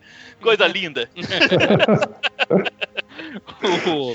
O... Bom, então a única coisa que eles continuaram então foram muito feios todos eles. Design não parece ser o forte da, dos novos consoles. Então vamos tentar analisar do ponto de vista técnico aí, para que a gente possa verificar, principalmente para o nosso ouvinte que ou, ou, já possui ou ainda não possui e está pensando em comprar, para que ele possa pelo menos colocar na mesa aí, em termos de custo-benefício, né, o que está valendo a pena. Então, uh, eu, eu, não vou colocar, aqui eu vou pedir perdão para os nossos ouvintes, mas eu simplesmente não vou colocar o Project Scorpio na roda, porque nós não vimos nada do Project Scorpio ainda. Quer dizer, existe uma promessa. É, não, tem, não tem nem preço, né? É, não tem preço, não tem. Nós não temos nenhum dado técnico dele, nós temos apenas uma vaga promessa aí de 6 teraflops na GPU, mas. É, mas nada confirmado, nada mesmo é, assim, né? Tipo... É, muito vago ainda. A Microsoft tem que falar menos e fazer e mostrar mais também no, no Project Scorpio. Então vamos trabalhar com aquilo que a gente tem, que é o, o PS4 Fat e o Xbox One Fat, vamos chamar assim, as versões Slim e o PS4 Pro. Então eu, eu, vou colocar aqui na mesa alguns dados aqui, sabe, sobre cada aspecto técnico que pode ser relevante. E aí, claro, o DW provavelmente vai capitanear as nossas conversas com relação a isso, mas também os demais podem trazer aí as suas informações. Uh, primeiramente, do ponto de vista do, do PS4 uh, para o Slim e do Xbox One para o Slim, nenhuma novidade em termos da, da, da, CPU. Todos eles trabalham aí com um Jaguar é, de 8 core, né? Então, e, e, o PS4 Pro parece que segue a mesma linha, entendeu? Não vai ter grandes alterações aí do ponto de vista da CPU. A CPU, até a frequência de funcionamento delas, me parece que vai ser a mesma, né? Do Xbox One para o Xbox One Slim, é o 1.75 GHz, mesma coisa de antes. Então, a, do ponto de vista da CPU, eu não esperaria grandes alterações, né? Ou vocês acham que haverá alguma alteração aí de processamento de, de dados dos consoles? Não, parece que tem um ganho marginal, mínimo, ínfimo para o Xbox One Slim, uh, mas é, não dá nem para considerar. É, o do, do, do, PS4 pro PS4 Pro, que talvez a, a, diferença seja um pouquinho mais significativa, é que parece que, que ele vai ganhar, vai pular de 1.6 GHz para 2.1. Mas assim, nós temos que lembrar que, em tese, os núcleos do Xbox One funcionavam com uma frequência mais alta do que do, do PlayStation 4, né? Era 1.75, se não me engano, para 1.6. E, assim, eu, eu, nunca senti muita diferença prática do ponto de vista da, da navegação interna, do funcionamento dos aplicativos. Não sei se vocês já tiveram uma experiência diferente aí. Não, não. Não, não dá. É muito pouca diferença pra sentir. Pois é, até né? No até no início, o Xbox One até era muito mais lento na navegação do que o PS4, né? Agora, na, nas últimas atualizações da Dash, é que melhorou bastante. É, é, que esse aumento de frequência foi depois, né? No início era mais lento, né? Depois eles fizeram um overclock lá, assim, quando, quando veio com a junto com, com o novo DirectX lá, né? Eles deram um. Fizeram Sim, um quando eles começaram a matar o Kinect também, né? E quando mataram eles o Kinect. Tiraram a claro. parte que era reservada pro Kinect, né? É, tudo isso ajudou. E, e, inclusive até o Project Scorpio parece que, eu até falei que não ia tratar dele, mas só para dizer que aparentemente ele funciona também com a mesma base da CPU.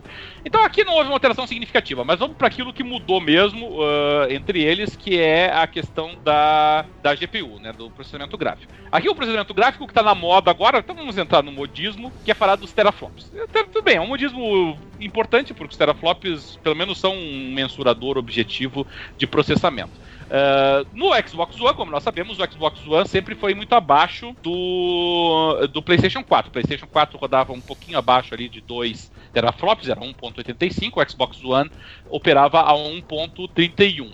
Do ponto de vista do Xbox One para o Xbox One Slim, houve uma significativa melhora. Ele pula de 1.31 para 1.4, ainda abaixo do PS4. E. É, mas é, um, é marginal esse ganho. Não, não, não, não vai ter nem aproveitamento efetivo, na minha opinião. É. Pois é, mas aí aqui eu vou perguntar.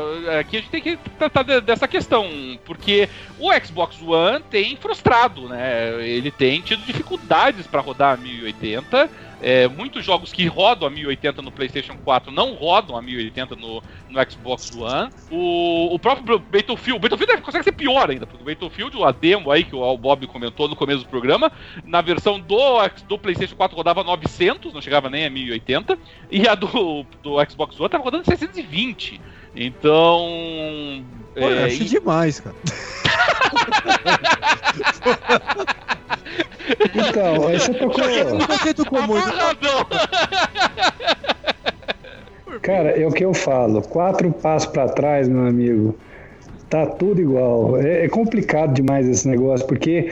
É, vamos pegar lá. Eu, eu sempre falei, lá quando no lançamento do Xbox One e no lançamento do PS4, quando já tinha as especificações de hardware, que a gente sabia que o PS4 tinha uma especificação melhor, eu disse, a experiência nos dois consoles para o jogador vai ser mais ou menos a mesma. E eu quase matado, né? Ah, porque é cachista, é o cacete. Aqui, aqui é assim, quando você fala bem de um, você é aquilo. Quando você fala bem do outro, você é o outro. E vai. E eu falei, a experiência vai ser muito semelhante. E eu continuo achando a experiência do jogador para os jogos que são multiplataformas semelhante nos dois consoles. Porque não dá para você perceber essas diferenças se você está sentado no sofá a uma distância considerável da televisão. E outra, mesmo jogos uh, que estão rodando, uh, por exemplo, a, a 900p, é, no PS4, às vezes eles não estão em 900p real, ainda tem upscaling ainda. É, ou seja, no final das contas, a geração como um todo, ela é fraca nesse quesito. Ela não conseguiu entregar uma experiência 1080p, nenhum dos dois, 1080p que realmente fosse é, melhor de um lado uh, ou para o outro. Falharam miseravelmente nisso. E eu temo que a experiência 4K vai ser semelhante. Vai falhar também nos dois, eu acho, que tal, dependendo do que vai acontecer. É, não sei se, se me fiz Tal- entender. talvez, talvez a melhoria visível a olho nu seria muito maior se em vez de tentarem chegar perto do 4K ou no 4K nativo, com, com, essa, com esse aumento de potência dos consoles, eles usassem ela para melhorar os efeitos no 1080p, né? Em vez Exato, de esse é tentar o chegar meu no ponto. 4K. É. Esse é o meu ponto, mas ah, assim como o teraflop é uma coisa que grudou no consumidor em relação à potência bruta né, da placa de vídeo, porque esse não é o único a coisa que você tem que levar em consideração. Você tem que levar em consideração o barramento das memórias, você tem que levar em consideração a capacidade de sustentar a taxa de frames. É, tem outra, N outras coisas que são necessárias, mas isso aí grudou. Era, era igual o tal do megapixel para câmeras no passado, vocês lembram? Que saiu É, de 2, isso, depois de 2,5, 3 e tal, o povo só via isso, só megapixel. Não importa se você tinha uma lente de lata de sardinha lá, o importante é que você tinha 10 megapixels, entendeu? É, É, você e conseguia essa. fazer uma parede, uma, uma parede numa foto pra olhar É. dentro do celular. Exatamente. Então, fica assim uma medida burra. E eu vejo 4K hoje, no momento atual, com a capacidade de processamento atual, como uma grande jogada de marketing. É, Lógico, haja eles, visto apostam, eles apostam aí na ignorância do consumidor. Inventa alguma palavra, inventa alguma coisa, fala, agora é teraflop. Pô, cara, teraflop, o que, que é isso? Não sei, mas eu quero. É, é, A começar pelo, a começar pelo nome 4K, né? Por que, que não chamam de É. 2160p? é, é. Porque é o que ele é. O 4K é 4K. 2160p. Sim, Você eles pode perguntar pra 99. Você pode perguntar pra todo mundo que ah, tô comprando uma coisa 4K, 4K, eu quero 4K. O que, que é 4K? 99,9% não vai saber te falar o que, que é 4K, mas eles querem. Não, nem sabe. Aliás, é uma Exatamente. coisa até que o Xandão falou aqui de ignorância.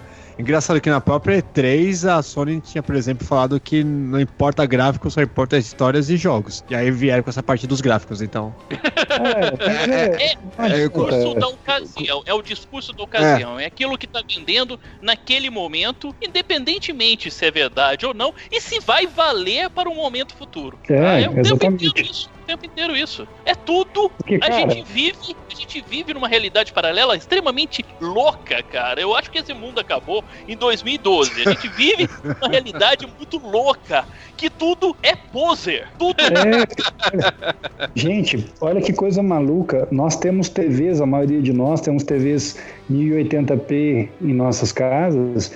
E até hoje não tivemos a melhor experiência em 1080p para essas TVs em relação a jogos. Quer dizer, nós vamos pular para 4K se não tivemos Sim. nem a melhor experiência ainda em 1080p? né, ué? Que, que lógica torpe é essa, cara? É uma coisa maluca. Se você tivesse mais efeitos, mais filtros. Olha que a gente É, vai ver gente falando, isso é 1080p, isso tá ultrapassado. Cadê Não, meus é, 60 aí FPS? né? É, Aquele mas o, o, o que o, o que o, o DW falou é muitíssimo verdade. É, o, o Xbox One e o PlayStation 4, é, tanto na versão Fat e também na versão é, Slim não vai ser diferente, eles simplesmente, mesmo quando eles conseguem chegar a 1080, eles dificilmente conseguem chegar a 1080 com 60 frames. É, Aí dá pra contar nos dedos os jogos que conseguiram fazer isso. Entendeu? E é verdade, a gente não chegou a ver o 1080p é, funcionando de, de forma adequada e muitos jogos do, do Xbox One e do PlayStation 4 nem sequer rodam a 1080, quanto mais a 60 frames, quer dizer, não chegou nem sequer ao 1080 e, e a gente já tá Quanto pensando mais em com 4K. fluidez, né, Cadelinho? Quanto Claro. mais com fluidez ainda, né? Claro, claro. Sem dar uma travadinha. Sim, a gente já tá falando em 4K, quer dizer, a gente. a- nós nem sequer tivemos consoles que nos entregaram 1080 direito e os caras já estão querendo falar em 4K. Meu amigo, me entrega em 1080 primeiro, depois a gente fala com 4K. Esse processamento extra do, do PlayStation 4 Pro, se fosse usado para para aumentar absurdamente a quantidade de efeitos, ah, botar um frame rate até maior que 60 frames, ele, ele consegue sem problema nenhum. E a experiência a olho nu seria, seria mais visível a melhoria gráfica do que esse aumentando só a resolução, né? Eu acho, porque vamos fazer outro paralelo. Não existe hardware para PC no mercado hoje que roda 4K no talo, uma experiência Ultra. Não tem, não tem. Mesmo se você conjugar placas, aí você vai ter que sofrer com stuttering depois, você vai ter que sofrer com travadinha durante o jogo. Então, o pessoal que gasta horrores aí colocando duas, três placas é, em SLI ou em Crossfire ficam frustrados depois porque dá paradinha uh, no, no, momento da renderização. Quer dizer, se no PC, com essas placas cavalas que tem aí disponível, com gente que não tem dó de pôr a, mão no bolso para montar equipamentos caríssimos, não estão conseguindo ter uma experiência 4K satisfatória em resoluções ultra, digamos assim, por que, que um console, velho, que tem a vai ter metade do poder de processamento praticamente das placas que estão sendo lançadas agora, né, que vem aí a, a 1080 Ti aí com 11 teraflops, né, é, quer dizer, o topo da cadeia alimentar quando for lançado vai ser praticamente a metade do que está disponível para o PC e o que está disponível do PC não está entregando uma experiência top 100% em 4K, cara. Não faz o menor sentido esse negócio. É, mas nesse na... caso aí, DW, você está subestimando um item extremamente importante. O DirectX 12. Não. Não. Fala, o poder da nuvem. O poder da nuvem. o que, é mais importante? O que, é mais importante para essa massa de sonistas e caixistas? O que? Ostentação. A fé. A oh, fé, meu amigo. É verdade, velho. Hoje, é, é você vendo as discussões, você vê o que move esse pessoal é a fé, é acreditar. É mesmo. Deixa eu pensar é nisso, não. Nesse Deus Microsoft deu Sony, que eles vão te entregar com essa merda que eles estão te vendendo o, o Nirvana, o paraíso, né? É, orgasmos múltiplos, eles vão te entregar orgasmos múltiplos com isso. É, aí, aí eu lembrei, você falou do Nirvana, aí eu lembrei da capa do Nevermind, né? Exatamente. É? O anzol ali no, né, no, no dinheirinho e o moleque atrás dele. Basicamente isso mesmo. É, o bebezinho atrás. Porque, cara, não faz sentido. Isso é. Mas, mas antes da gente entrar, eu, eu, eu, gostaria mesmo assim de que a gente entrasse nessa questão aí do PS4 Pro e dos 4K, mas uma, uma coisa interessante ainda nos Slims é a seguinte, o, o PS4 Slim, ele continua com a mesma restrição de output, né, de, de reprodução de vídeo do, do PlayStation 4 Fat, que é 1080.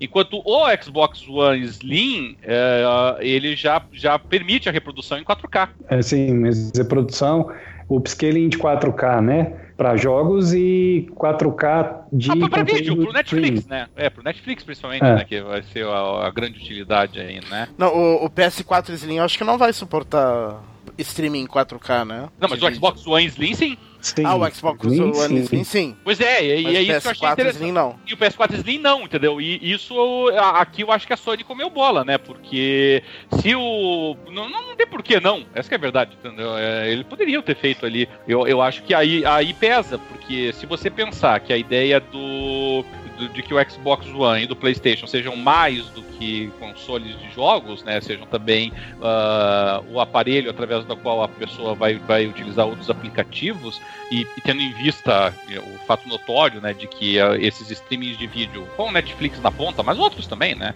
Outros uh, mais secundários aí, mas que também são importantes, né? Quase todas as empresas hoje, é, BBC, Crackle, enfim, todos eles têm documentários e vídeos em 4K. É, aqui me parece que o Xbox One leva, o Slim leva vantagem, né? Dizer, a, aqui, a meu ver, para quem tem o Xbox One Fat, você ter o Xbox One Slim agora é, podendo é, reproduzir a 4K já é mais interessante, né? Não, não vai Mas ganhar nada. uma pergunta. As TVs já não têm já capacidade dentro delas de ter um aplicativo que reproduz em 4K, esse tipo de coisa? Tipo, a TV 4K não tem lá um aplicativo do, do Netflix que reproduz em 4K? Ela precisa de um, de um console para isso? Olha, eu não sei como é que são nas TVs 4K, mas nas TVs 1080p, eu não gosto dos aplicativos, por exemplo, Netflix e YouTube que tem na minha TV Sony eu não gosto desses aplicativos, eu prefiro assistir pelo Xbox ou PlayStation 4, YouTube e Netflix. Oh, mas minha TV então... é 4K. Eu gosto do aplicativo da, do Netflix lá do, da minha TV. Não, minha TV 1080p aqui é de boa, cara. Roda numa boa os aplicativos aqui. A única coisa que é ruim na minha TV, pasmem, é YouTube, que fica ruim pra caramba Uh, mas é cagada do desenvolvimento mesmo. Não, a minha, o meu YouTube aqui funciona. A única cagada que é da minha TV é o, é o Spotify. Que é o pior aplicativo. Eu não sei, eu acho. Agora o resto... é, é, que eu gosto de. É que eu gosto de centralizar tudo no videogame, né? em vez de assistir. Sei lá. Não sei porque eu não peguei o hábito de, de usar o aplicativo da TV. Eu prefiro. Eu gosto de ver pelo. pelo Playstation ou pelo Xbox. YouTube, Netflix. E, e outra dúvida que eu tenho é assim a experiência 4K por streaming realmente ela é uma coisa assim mágica? É, porque a compactação é brutal.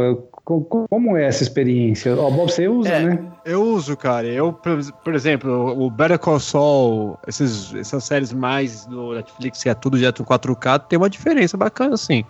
Tem. Comparado assim do lado a lado, que nem Demolidor, meu Deus, cara. É, é. sensacional, velho. É. Mas assim, eu li, eu li, eu li algum, alguns textos assim do pessoal falando que, lógico, tem um, uma melhoria em relação ao 1080p em streaming, mas é que nem o 1080p streaming e o 1080p em Blu-ray. A diferença é bem grande. O, o nenhum streaming uh, chega à qualidade de imagem do Blu-ray e vai ser a mesma coisa com 4K. O Blu-ray 4K vai ter imagem muito superior ao, ao streaming em 4K, né? É, isso, é mas aí entra só pro, adianta, pro né? videófilo praticamente, né? Porque é uma categoria à parte. A maioria das pessoas, eu acredito que elas vão se contentar mesmo com streaming aí 4K. Para a maioria das pessoas, isso aí tá tá, tá mais do que suficiente, né? É, mas, mas, isso, aqui eu consigo testemunhar bem. Eu, eu nunca vi Blu-ray 4K pra, pra, fazer essa comparação, sabe? Mas eu consigo. É, é, eu também não. É, mas eu consigo testemunhar bem essa diferença porque. É, porque eu, eu tava comendo bola. Eu tava. Eu, eu tinha comprado as televisões 4K pra mim, uma na, no, no, quarto e outra na sala. Só que no, na, no, na, só que primeiro eu tinha no, na, na sala. Cadelinha humilde pra caralho. Não, mas. Vou fazer. Na, na sala. É. Pergunta qual TV ele tem no banheiro. na sala. Na sala, eu tava. A ideia não é ostentação, é, é técnico tá, que tá. Na sala eu, eu não assistia televisão, eu não assistia seriados, eu deixava só pro, pros jogos, né?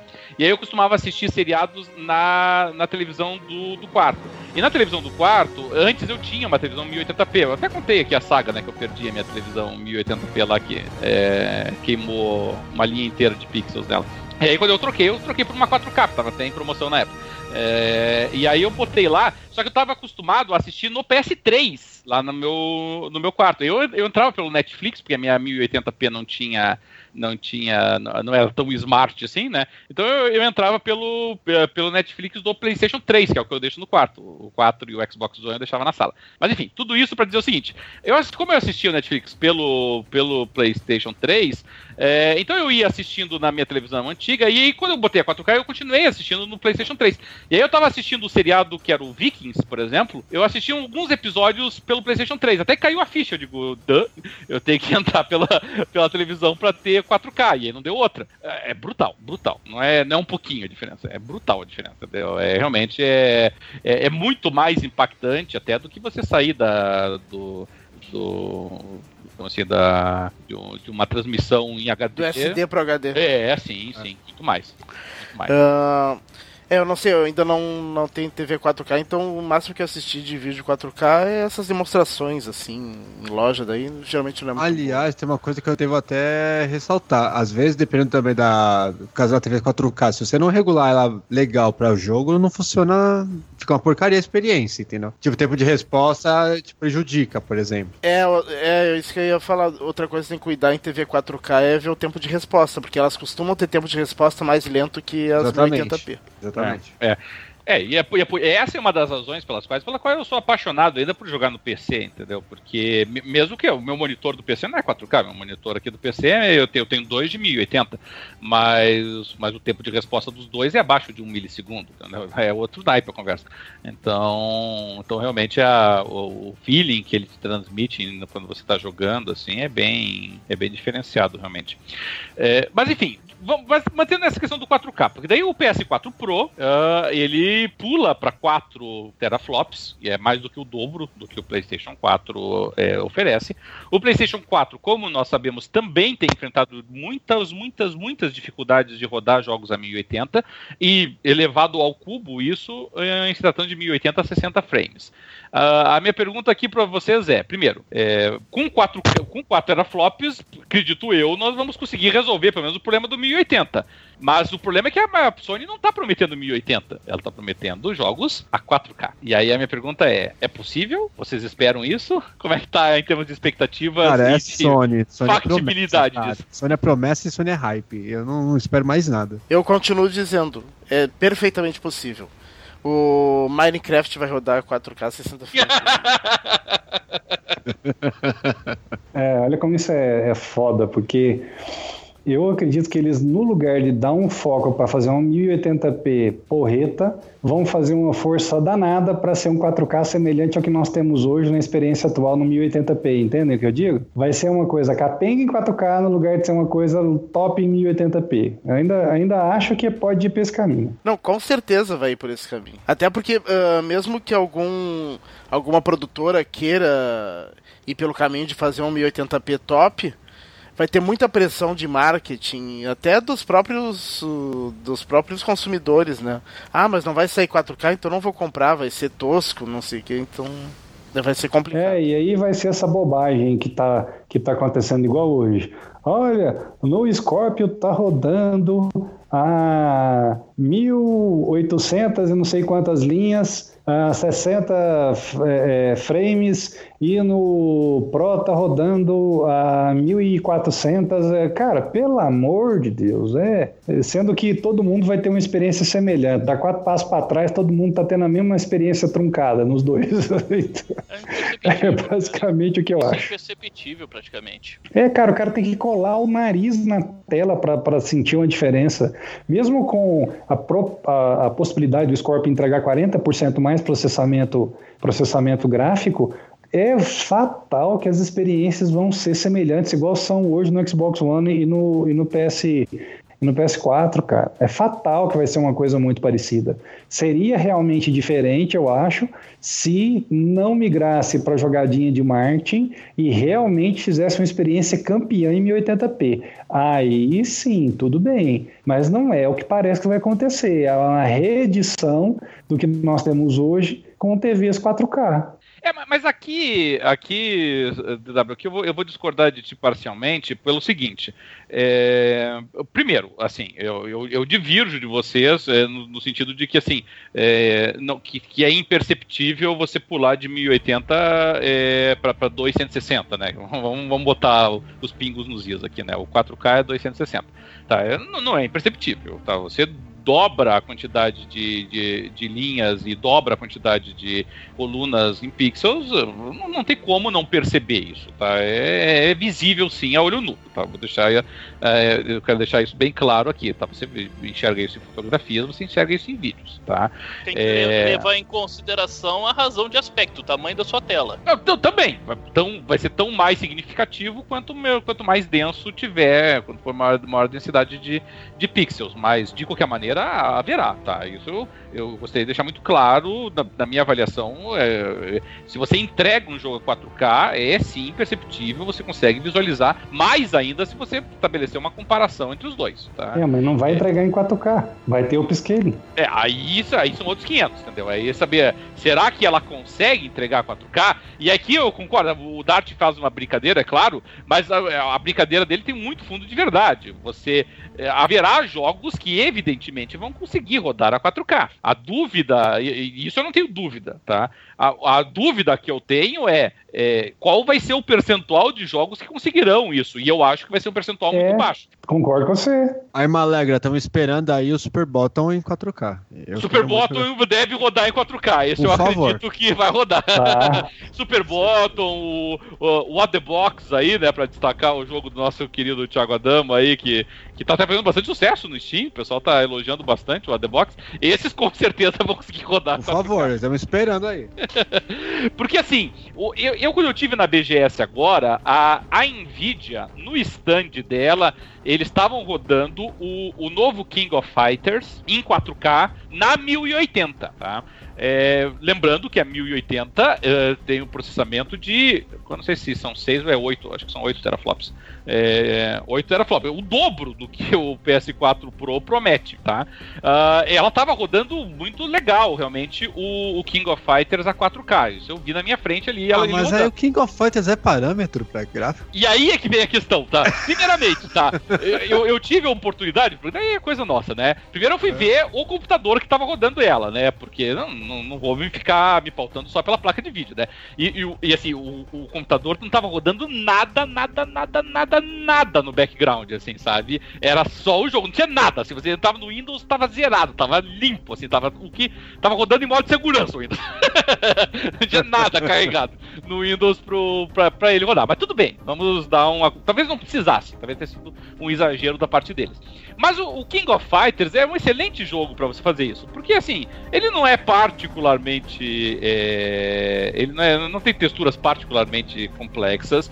É, como todos os jogos de luta, mesmo em 3D, é, a quantidade de partículas em tela são, são pequenas, né? Você não tem grandes preocupações com, com distância de desenho. Assim, ele é bastante limitado. Os jogos de luta são bastante limitados na, no desafio gráfico que eles oferecem para o sistema. Então, então é, é, o, é o tipo de jogo ideal para você mostrar rodando a 4K, entendeu? É, Esse sim. Agora, botar uns jogos assim que a quantidade de partículas vai ser mais exigente, como. Aí, é, acabou, aí acabou a brincadeira, bicho. É, você pega assim. É, Põe um Witcher em 4K. O Witcher, Battlefield, Battlefield, entendeu? Jogos de é, tiro. Aí acabou a brincadeira, partícula voando na tela pra tudo que é lado, shader é. tendo que trabalhar igual louco pra poder renderizar. Ah, mas vai dar merda, não vai, não vai dar conta. É. Porque aí, porque assim, a minha placa de vídeo atual, que é uma 970, que eu, quando eu comprei ela, ela era uma das top, agora já não é mais, nem de longe. É, ela não faz 4K. Ela não faz 4K 30, não, faz 4K 60. Não faz de jeito nenhum. entendeu? Vamos deixar isso muito claro, entendeu? Ela roda, o, se eu pego o The Witcher, por exemplo, que é um jogo pesado, né? O The Witcher no PC é maravilhoso, assim, você joga, você põe todas as. Uh, bota tudo lá no Ultra e ele fica um espetáculo, assim, né? E eu, eu ainda baixei, baixei alguns mods. Uh, e esse jogo cobra, pobrezinho, entendeu? Ela roda ali a 1080, consegue até fazer 30 frames numa boa, mas não roda 60 frames a 1080 nem é pau, entendeu? Não, não, não segura o, o, tranco, entendeu? não tem jeito. O, inclusive, eu não sei quem que tava comentando agora, eu não sei se foi o, o, o Hugo ou se foi o, o, o o Thiago, o Thiago tinha comprado. O Thiago comprou uma 1080, o Thiago Simões tinha comprado uma 1080 para rodar o, o No Man's Sky uh, e ele falou que não chega a 60. E, a rodando a 1080, e rodando a 1080, entendeu? Tem que saber qual é o processador dele também para ver se não tá dando gargalo, né? É, pode ser, mas mesmo assim, entendeu? É, esse é o nível do. Esse é o naipe da conversa, assim, sabe? Ele, ele botou é, tudo no máximo é. no No Man's Sky e o No Man's Sky, que tudo bem, não tá lá, a otimização não tá grande coisa, mas ele fez 40 e pouquinho, 44, 45 frames por segundo. É, não é não é moleza a brincadeira, assim, sabe? É isso que a gente tem que deixar bem claro, né? Sabe o que, que eu acho de TV 4K, Roberto? Para ser bem claro, a maior parte das pessoas que tem TV 4K só viram um sinal 4K verdadeiro lá no stand de venda da TV.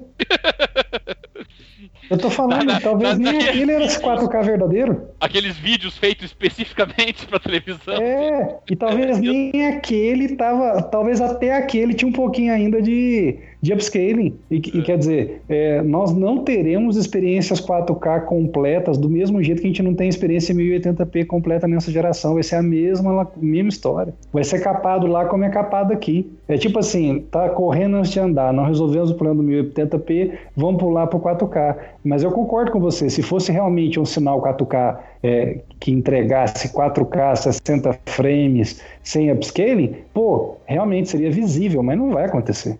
Pra mim, eu até vou mais além, pra mim poderia ser até 30 frames, sabe? Ah, nesse ponto, aí sim eu sou crítico, sabe? É, é, eu, eu, não sei por que, que as pessoas botaram na cabeça que as coisas têm que rodar a 60 frames, tá? Porque aqui sim, aqui eu, eu, eu, eu, eu topo desafiar as pessoas, sabe? Porque a é... maioria das pessoas não faz a menor ideia do que é isso, cara. Não, consegui diferenciar. não, só sabe que 60 é maior que 30, então 60 é Só isso! Não, porque aqui, olha, eu, eu, eu sou meio chato com esse tipo de coisa, assim, sabe? Não chato, assim, eu, eu, eu jogo muitos jogos cujo gráfico é irrelevante, sabe? Mas, mas assim, eu, eu consigo. O, o, tempo me ensinou a diferenciar, por exemplo, um jogo que tá rodando a 20 frames de outro que tá rodando a 30, sabe? Eu ah, isso é fácil de ver, né? Agora, a 20 a 30 sim, mas você não acaba. diferencia uma 45 a 60. Não consigo, cara. Não, é Seus difícil. olhos não são capazes de diferenciar. Eu não consigo. Muito difícil. Se não, se não fosse isso, não precisava usar Fraps para ver quantos é. frames tá rodando. O cara bateu e falou assim: ah lá, tá rodando a 56, ó, tá rodando a 40. Qual é, filho? Ninguém dá conta bate o olho e fala: isso não tá rodando 60, tá rodando a 57, é truco, na hora. Nossa, Pelo amor de Deus, esse aí é. Eu não. Eu não consigo diferenciar o 30 de 60, pra falar a verdade. Eu só consigo se ele tá rodando numa certa numa certa frame rate e de repente cai. Daí eu percebo a queda, mas eu não consigo diferenciar. É, é se o jogo tá todo lisinho em 30 e depois ver ele todo lisinho a 60, eu não consigo diferenciar. É, a, a, vantagem, porque assim, realmente, a diferença do. Talvez só se botar lado a lado e olha, eu tenho dificuldade de, de ver. É, que a diferença do 30 pro 60, a grande qualidade, a grande vantagem, porque assim, isso realmente é um desafio, entendeu? Eu posso. Ponho dinheiro na mesa, entendeu? Pra pessoa conseguir me, é, me apontar vendo um vídeo na frente dela o que, que tá rodando a 30 o que, que tá rodando a 60, entendeu? É, é, é virtualmente impossível. O, a vantagem do 60. Sem estar lado a lado, né? Sim, sim, sem estar lado a lado. Tá. lado a lado. Questão da lado a lado. Cara. Lado a lado, é, mesmo lado a lado é foda. A fluidez de um maior é. do que a de outro. É. Não, mas lado a lado percebe. É que nem não, você cinema. percebe. Que nem cinema. Você percebe aquela, aquela movimentação né? É meio estranho, né? Estranho, diferente. Porque é muito né? liso, é, é, é, muito, é tão orgânico que não acho que é, é, muito falso o movimento. Exato. Você pode ver pelos vídeos do YouTube, sei lá, pega qualquer youtuber aí que tá uma galera fazendo, tipo, vídeos do YouTube a 60 FP, a 60. É muito estranha a movimentação, o vídeo e tudo mais, assim. É, é porque uma coisa estranha, foge do que a gente já tá acostumado. Você consegue perceber, mas só se tiver lado a lado desde que você tenha um referencial do lado. Se é. você não tem, se você, se você viu um, passa um tempo e vai assistir o outro, você é. dificilmente consegue perceber. E olha que a gente tá falando uma coisa que seria perceptível, porque é o dobro. É. É, é, o, se não me engano, eu, aqui eu posso estar equivocado porque tô falando de cabeça, mas o, o, os filmes em geral são 24, né? São 24. 24. Ah, me parece é, que 24 no cinema, mas na TV já vai pra 29, se eu não me engano. Né? É, a TV, a TV YouTube, coisa assim, normal é 29. Sim. E você é, nota a é. diferença do cinema quando e TV. É. No, no cinema, novela, na TV e assiste um filme no cinema. Você nota a diferença. Até as TVs às vezes tem um modo que, que pra, pra simular o 24, né, do cinema. É. Algumas ah. TVs têm esse Se não me engano, a versão digital do Hobbit é, 48, era, 48, é, era, era mais de 40, né? E 48. Sim, 48 frames. Era 48 frames por segundo. Pois é. Eu assisti essa versão do, do primeiro Hobbit, os outros eu acabei assistindo normal. É porque era até estranho, né, cara? A gente tem uma experiência no cinema tão, tão arraigada, né? Tão acostumado que você olha e você para. Cara, fizeram o Hobbit uma novelão, né? parece, parece aqueles vídeos caseiros pornô, sabe? Não, dava a impressão que tava meio acelerado. Exato. É. é. mas a vantagem, né, de, de, você ter o 60 é porque, assim, ele é tão, é tão difícil de você perceber que de 30 para 60 que o fato de você estar tá rodando a 60 ele te dá margem para instabilidade de, de, frames. Então, se ele cair de 60 para 50, você dificilmente vai sentir, né? Quando ele cai para baixo de 30. Sim. É... Aí dificilmente. 60 caiu para 45, você não percebe.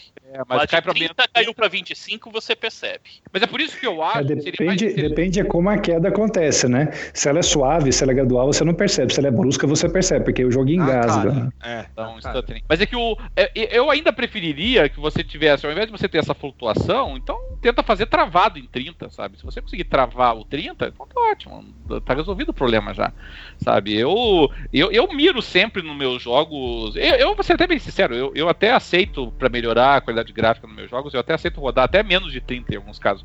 Eu, o The Witcher, por exemplo, eu rodava aqui a 24, 25 sem, sem sem, sem que isso me incomodasse muito. Mas, eh, mas o alvo tem que ser 30, não tem que ser 60, entendeu? 60 você tem que abdicar de muita coisa daí para rodar 60.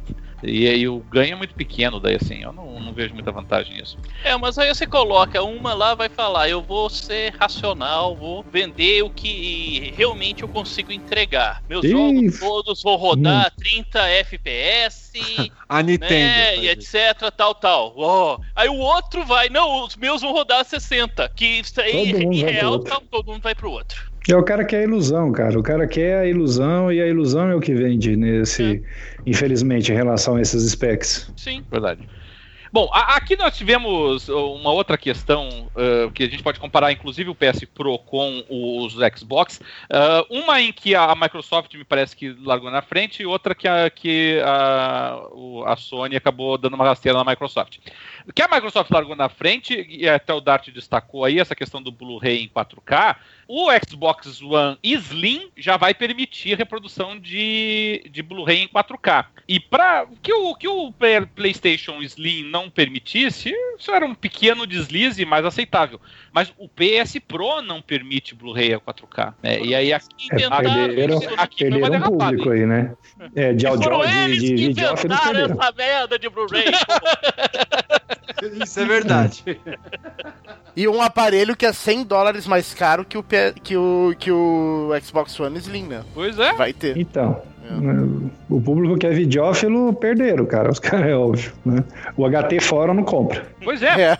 Mas ainda se você se você tem essa essa perspectiva, né, como o Darth destacou que os que, que vai rodar muito mais fluido do que através de streaming, o que me parece meio auto-evidente. Então, é impressionante. E aí, claro, se o, o Xbox One Slim já tá rodando 4K, 4K, me parece que o Sport provavelmente também, né? Uh, o PS Pro não rodar Blu-ray a 4K, realmente eu achei que a, que a Sony comeu bola nesse caso. Mas, para compensar. Aí, aí, já, aí já é uma questão de custo, né, Roberto? Eles já estão. Você vê que já estava tirando daqui para colocar para ali, fazendo trade-off para conseguir entregar no preço que eles desejavam. Né? É, e mesmo assim 100 dólares mais caro, né? Então, então você vê como teria encarecido. É, mas, né? é, o, mas é o preço que estava o próprio PS4 até pouco tempo atrás, né? O preço de lançamento do PS4, né? Eles, é, eu acho que esse foi o alvo deles. Pelo, né? É, eles pelo menos não lançaram mais caro, que não sei se não vai acontecer com o, o Scorpion. Scorpion. Ah, não, o Scorpion vai ser mais caro, claro, tem a mina possibilidade de ser diferente. Agora, em contrapartida, a Sony deu uma rasteira na Microsoft, porque não só o PS Pro e o PS Slim já vieram com suporte ao HDR, como eles acabaram concedendo o suporte HDR também para o PlayStation Fat, enquanto o HDR, no caso da Microsoft, só o Xbox One Slim vai ter e o Xbox One, os proprietários anteriores, não vão ter. É, Dart, comente pro pessoal aí, vamos tentar fugir do DW aqui. HDR, o que, que é essa história? Eu, na verdade, uh, eu sempre que eu leio, eu leio vamos bastante sobre... Eu não faço a mínima ideia. Eu não faço a mínima Eu só vejo isso no Instagram. Não, não é que eu não, não é que eu não faço a mínima ideia, é que é difícil de, de explicar assim o que que é. HDR em inglês é High Dynamic Range, né? Isso. Aumenta alcance dinâmico. É, é o alcance dinâmico do, do, do, do contraste, né? Mais o contraste, a luminosidade. E, e a maioria das câmeras hoje em dia tem esse recurso, né? É, é, mais ou menos parecido, né? Pelo que eu entendi, fica, a iluminação fica melhor e as cores, né? Ficam melhores. É que você aumenta o ganho entre o mais escuro e o mais claro, né? Você tem uma distância maior entre o mais escuro é. e o mais claro, ressalta mais os objetos e a profundidade. Na teoria, tá? Porque tem hora que eu acho que o HDR é mais caro do que ajuda. Isso é outra discussão. E é engraçado, é engraçado que, ah, principalmente, porque o, o, essa, essas técnicas de alcance dinâmico, elas foram. Elas são principalmente utilizados em fotografia, né? Em vídeos menos. Uh, mas é, é, curioso que, que o HDR ele funciona muito melhor nas antigas TVs CRTs do que nas, nas televisões LCD. Porque... Exatamente. Mas na verdade, as TVs atuais, a grande maioria não suporta o HDR, né? Tanto que. Uh Agora é que parece que tá começando a aparecer mais TVs no Brasil 4K que suportam HDR, porque antes não quase não tinha. É porque E elas são mais caras até, né? é que ela gera um efeito estranho no- na LCD porque porque ela vai escurecer os cantos na LCD, né?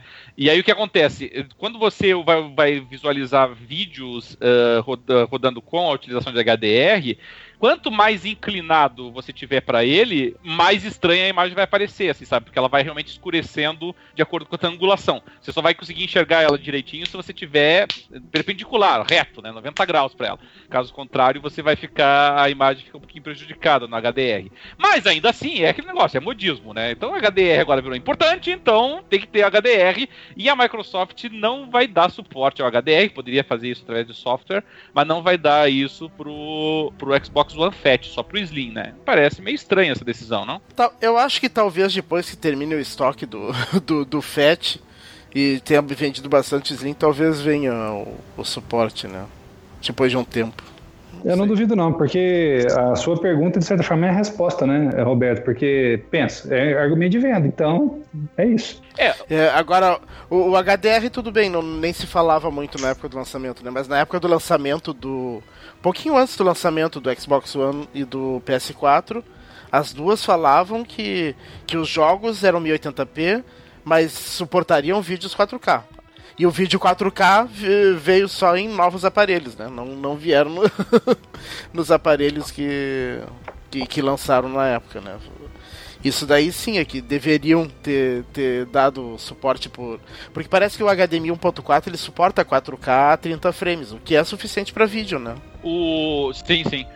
Uma coisa importante, de qualquer maneira, e aí o que o Dart destacou, também é isso, entendeu? Também não adianta você, o pessoal ficar meio na louca com HDR aí se a televisão não dá suporte pra ele, entendeu? É, uma, é um benefício Aliás, não é só, agora eu tô pensando uma coisa também, não é só a TV, tem a questão do cabo também do HDMI também. É, mas o cabo que vem no Slim parece que suporta, né? O- É, tem mais tem umas questões de cabo também, que não é qualquer cabo que Não, é, não, eu não sei se é o cabo ou é a versão do HDMI, né? É, eu, eu, por exemplo, eu, eu sei que a É o HDMI 2.0, eu acho. E Eu sei que a minha que a Android da Sony que eu tenho na sala, ela dá suporte HDR, por exemplo.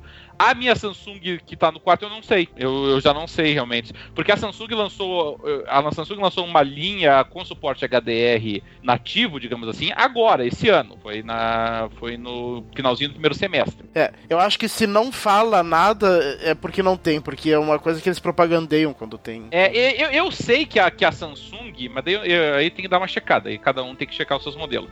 Eu, eu sei que no início do ano a Samsung tinha liberado uma atualização por firmware que tinha dado suporte HDR nas televisões que não tinham até então.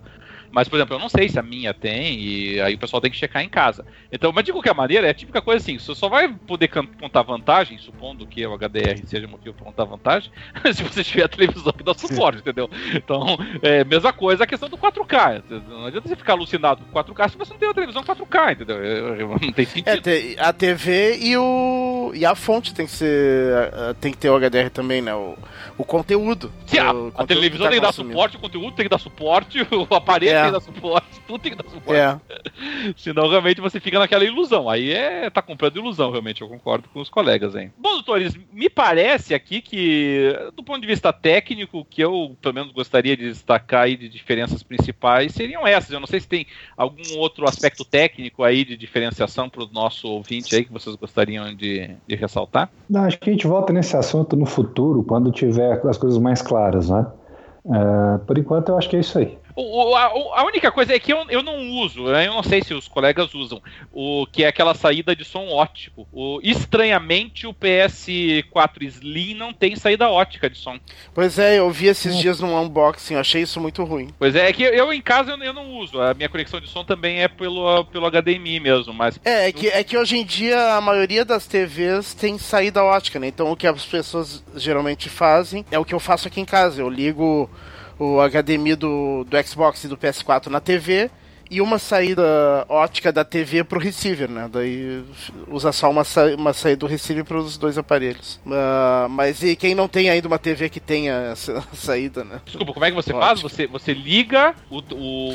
o HDMI do Xbox One e do PS4 na TV, né? Ah, você liga na TV. Duas entradas separadas. É. Ah, eu jogo tudo porque, porque meu receiver, receiver. É que o meu receiver não tem HDMI, é meio antigo ele. Então isso prejudica quem tem receiver antigo e, e tem uma TV um pouquinho mais antiga também. Daí o que que eu faço? O, o, a saída ótica da TV eu ligo no receiver. Antes eu ligava cada. Uh, cada aparelho no receiver por, por, entrada ótica. Agora eu não faço mais isso, né? Eu uso só o HDMI dos aparelhos e uso a saída ótica só da TV. Entendi. É, a, TV, a TV meio que centraliza, é como se fosse um mini receiver a TV. Pega o. Ela pega o som né, das fontes HDMI e joga pro receiver.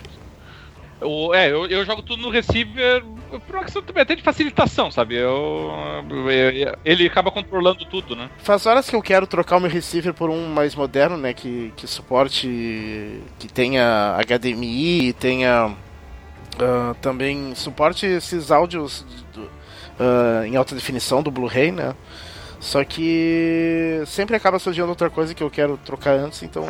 E o receiver tá funcionando bem, é de 2001, tá excelente. Então... Bom, é, basicamente, com relação aí às diferenças, nós poderíamos destacar seria isso. O, o PS4 Slim, ele, ele, saiu agora, né? Acho que foi hoje, né? A data de lançamento oficial, ontem. E, bom, é que na verdade depende do pessoal, de quando as pessoas vão ouvir nosso programa, né? Hoje nós estamos gravando dia 16 de setembro.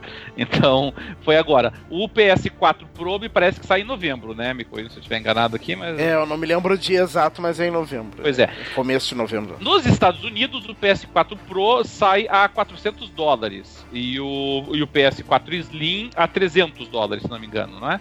Que é o mesmo preço, inclusive, do Xbox One Slim.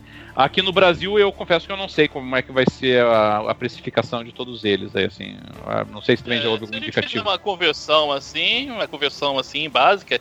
Hum 20 mil, 30 mil reais, compra.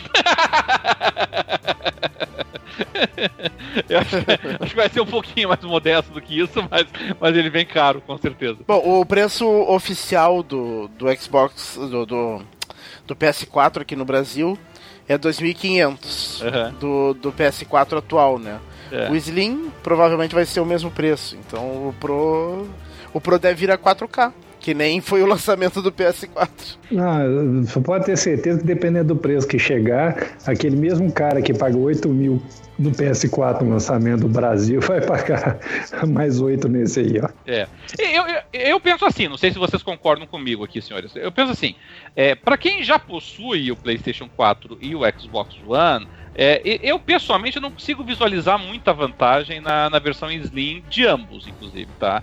É, a questão ali do, do Xbox One Slim é, poder reproduzir a 4K tanto o streaming quanto o Blu-ray, pode ter algum peso, assim, sabe? Mas, sinceramente, como o pessoal destacou, se você já tem uma televisão 4K, é, provavelmente essa televisão 4K, é, aliás, eu desconheço qualquer televisão 4K que não reproduza é, os principais aplicativos de streaming aí em 4K. Então, realmente, eu não... É, ao contrário do 1080p, Uh, acho que não existe TV 4K que não seja Smart TV, né? Pois é. Já TVs 1080p tem várias que não são Smart TV. Pois é. Então, assim, me parece realmente, para quem já possui os consoles, não, não, vejo nenhuma necessidade, nada que justifique uma troca pro PS4 Slim ou pro Xbox One Slim.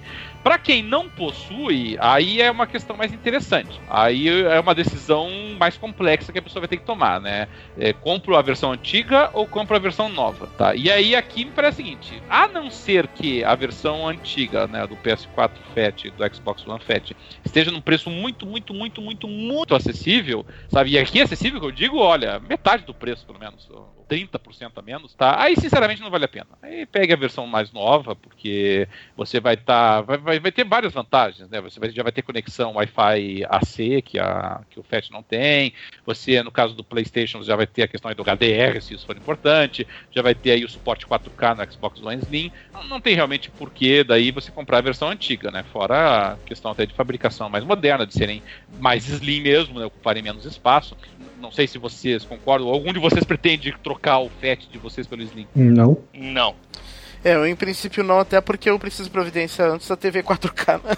então, em termos de prioridades, essa é a primeira, né?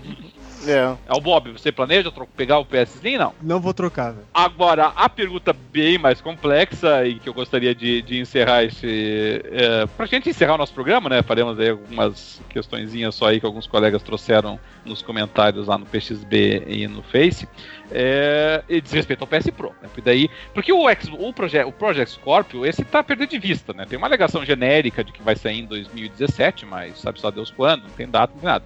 Agora, o PS Pro chega realmente em novembro, possivelmente aqui no Brasil, oficialmente, talvez aí pro Natal ou coisa parecida. Uh, e aí já é uma decisão mais delicada, né? Daí nós já vamos ter o primeiro console da nova geração, embora a Sony se recuse a afirmar isso, né? E, e, e, antes mesmo dele sair, tem várias empresas dizendo realmente que haverá opções de gráficas para você selecionar em alguns jogos, né, para tentar aproveitar os benefícios do, do PS Pro. E nesse caso, senhores, é, é aqui eu vou, botar a pergunta para vocês. Primeiro, para quem já tem o console, se vale a pena pegar o PS Pro. E segundo, para quem não tem o console, se vale a pena pagar mais caro pelo PS Pro uh, ao invés de pegar o PS Slim ou Xbox One Slim, por exemplo. É, eu acho que para quem não tem eu acho que vale a pena fazer um esforço para já pegar a versão melhor, né? Dependendo da diferença aqui no Brasil, né? Porque aqui a gente nunca sabe aqui no Brasil. Mas eu, teoricamente, não deveria ser uma coisa tão absurda, porque o, o, o, PS4 aqui no Brasil é que aqui, por causa do dólar, eles não baixaram o preço, mas na verdade uh, ele está no preço que, que quando começaram a fabricar aqui no Brasil, colocaram ele, né? Então, uh, ele já ele era ainda 300 dólares, ele era foi lançado a 400 dólares, né, o PS4. Uhum. Uh, e ele ainda era 400 dólares quando baixou para 2.500 porque começaram a fabricar aqui no Brasil. Uh, claro, depois subiu o dólar e tal, então eu não sei, eu eu, eu acho que que para quem não tem ainda um PS4 é melhor esperar e pegar já o Pro, né? Daí tem uma coisa que vai durar mais tempo. Mas, mas o Pro vai e... ser fabricado no Brasil? Ah, talvez não agora, que nem o PS4, né? Talvez não agora de início, né? Mas depois acredito que sim. E, e para quem já tem, eu não sei, eu, eu sou suspeito pra falar porque eu já tô louco pra, pra vender o. Ele eu vai, sou... ele vai vender esse corpinho dele é que eu... praça pra comprar o. É que eu vou. É que, é, que eu, é que eu vou ficar muito muito incomodado de, por exemplo, Ai, comprar o. coisa melhor no mercado e você não tem em casa. É, não quando comprar, não quando comprar tipo aquele jogo da Quantic Dream e comprar a versão de PS4 e saber que vai que ele que ele vai estar tá mais bonito, vai rodar melhor no, num outro aparelho. Eu tenho certeza que eu vou querer isso daí. Você, tá, tá, de, depende. Você é um eu vou, eu vou, eu vou, eu vou tentar. Eu, eu, me conheço, eu vou tentar vender o meu ou dar o meu como parte de pagamento numa loja para comprar o Pro. É isso. e, e, no seu caso, e, Bob, a carne é E eu acho que eu não vou conseguir me segurar muito tempo, não. Tem que ser um bem me conheço. Não, não, tô bem de boa, bem de boa. Eu não vou trocar tão cedo, não. Apesar que, assim, como eu tava, ia comentar, eu acho que. que nem meu, meu Xbox, por exemplo, tá com problema de leitor. Se eu trocar e vier o Slim, eu não vou reclamar, entendeu? Mas, mas você esperaria o Project Scorpio, por exemplo? Ah, eu esperaria. Uhum. Ah, é que eu, eu tô que nem o, praticamente o DW, cara. Eu tenho que esperar ver o que vai, que vai ser esse negócio aí pra ver se realmente eu troco ou não. Porque se for pela promessa dele de falar assim, ah, vai ser um game que vai ficar sei lá quanto tempo, sem, sei lá, é, você vai poder atualizar, vai ser um conceito diferente e tudo mais, eu até valeria, eu trocaria, assim. Uhum. Mas também vai demorar isso aí, então só ver, sei lá, em 2018 talvez um. DW, você tem os dois consoles, não? Tenho. Tem os dois. E, e aí, como é que você está projetando o PS Pro aí? Você acha que também vai pegar de cara? Não? Não vai pegar? Então, eu tenho uma, uma facilidade que eu estou indo bastante nos Estados Unidos para trabalhar Uh, vou vender o meu PS4 e pego lá com o dinheiro dele, eu pego um Pro lá. Eu acho que vou fazer isso. Ah, bom, aí vai valer a pena realmente, né? Aí tá é. lá 400. Capaz ainda é, de sobrar tá, dinheiro, né? É, pode ser até tá que sobe mesmo. situação resolvida, né, cara? Você tá com a situação resolvida. É, fica aí, aí não tem como não fazer, né, cara? Aí é. é não tem como não fazer. É, isso, é, isso eu muito Você é muito teimoso, né, cara? Você é muito teimoso. Eu não vou pegar, não. Não vou, não vou. É, aí, aí ia perder a oportunidade, né? E você, Xandão? Eu, eu, eu, eu, lembro, eu lembro quando você comprou o PS4 que você demorou até pra tirar ele da caixa, né, meu? Você comprou o PS4 e... Ele e... ficou um bom tempo, ele ficou um bom tempo na caixa, eu olhando. Ele ficou, cara, ficou mais de um mês na caixa sem, sem instalar, sem nada. Uhum. Ah, cara, não, não. Só se eu tiver nessa situação do DW, numa viagem lá, eu, eu aproveito e trago. Mas fora isso, eu acho que vai vir a 4 mil reais e ele não vale 4 mil reais, cara. Eu, pior que eu tô com essa impressão também, ah, sabe? Tá eu, eu, eu, eu, não tô otimista como o Dart, assim, não, sabe? Eu tô achando que que se não 4 mil, mas pelo menos uns 3,5, 3 alguma coisa, assim, sabe? Eu acho que ele vem em carinho também. Agora, uma coisa, o Elite lá ele vai ficar mais barato, né? No caso do Xbox, por exemplo. Eu nem sei nem se vai ter Elite, né? Porque... Eu acho, tem, que, eu acho que eles encerram a pro... é, acho que eles encerram a produção. É, porque o Elite é FAT, né? Então, é. só se lançar uma versão Elite do, do e, Slim, e, né? E chama, e chama Elite só por causa do controle, né? Não, é porque é que o contro... é, é o controle e também o HD HD. Uhum. É um HD que custa 200 reais. É. Não, é, uma, é, uma, é um HD que é um híbrido de SSD e HD, que ele é mais rápido. Uh, é. Ah, é o SSHD. Diferença mínima. É, mas no, nos loadings, né? O, aliás, falar em loading, oh. não sei se chegaram a ver, o, o, tem, tem notícias de que o Record, que uh, foi, tem tomado aí umas pancadas na, na crítica, chega a ter dois minutos de, de loading entre uma, uma fase e outra. Dois minutos nos padrões Nossa. atuais não, não, é pouquinho, é uma eternidade, meu amigo. É daqueles, o, cara, o cara vai até e desliga o videogame porque se travou. tá eternamente travado. Ó, ó, eu não duvido, não. Vai ter muita gente dando boot em videogame achando que tá travado. tá um minuto parado essa porcaria. Essa merda eu não parou, sei, não. Tá? Acho, que, acho que é melhor pôr um minigame, hein? Pro cara ir jogando enquanto tá carregando. Oh, o pessoal fazia. O FIFA fazia isso, né? O FIFA, na, nas pedras de carregamento, é. ele deixava você chutando bola lá. Ainda faz isso, ainda né? faz. Né? é esperto, tem que fazer isso. O, o, The Witcher, o The Witcher 3, ele tem um, um, um, tempo de carregamento altíssimo, mas não chega a dois minutos de jeito nenhum. Não, nem perto. É, é em segundos que a gente conta do The Witcher, não é em minutos. Acho que um dos piores momentos do The Witcher, 15 segundos, 12, 13 segundos. E... e você consegue, aquilo ali é uma. É. É que, eu, é, que eu, é que eu joguei no PC, no PC ele tinha menos problemas com relação a isso. Nos consoles parece que o problema de carregamento era um pouquinho mais, mais acentuado. Então eu não cheguei a, a vivenciar isso aí, assim. É, eu, eu, eu tô na situação parecida com a do DW, porque. Mas não, não tanto, porque o, eu, a minha viagem para os Estados Unidos não é tão frequente, né? Eu vou só no final do ano que vem. Então, de repente, já saiu até o Scorpio, dependendo da data, né? É, e aí, claro, se você tá nos Estados Unidos, pelo menos um dos dois consoles. Ah, meu amigo, você é, tá no inferno, é abraça o capeta. É, aí tem que aproveitar. uh, aí realmente eu devo pegar, mas só sob essa condição, assim, sabe? Caso contrário, eu não tenho pressa. Eu não tive pressa para comprar o Xbox One e o PlayStation 4, né? Esperei vários meses para pegar tanto o outro. Até peguei o PlayStation 4 primeiro e, e depois o Xbox One não tô com pressa também pro PlayStation Pro, não, assim, sabe? É, até porque, eu, insisto, se, se é para você ter uma experiência melhor de jogo, eu, a alternativa continua sendo o PC, meu amigo, entendeu? Se é importante para ti vivenciar o jogo melhor, então pega o PC. Ah, porque vai ter jogos no PlayStation que não vai ter no PC uma quantidade pequena, e até eles começarem a sair vai, vai demorar uma boa, uma, um bom tempo, né? Como o Bob falou, nós não tivemos God of War ainda nessa geração, nós não tivemos Gran Turismo ainda nessa geração, quer dizer, dos grandes jogos da, da exclusivos da Sony, o que saiu até agora foi Uncharted, então não teve nada significativo ainda. Então, então realmente não acho que a pessoa não deve ficar tão apressada assim pro PlayStation Pro também não, assim, sabe? É, acho que vai demorar até um certo tempo para que as próprias empresas produzam conteúdo diferenciado para o PlayStation Pro.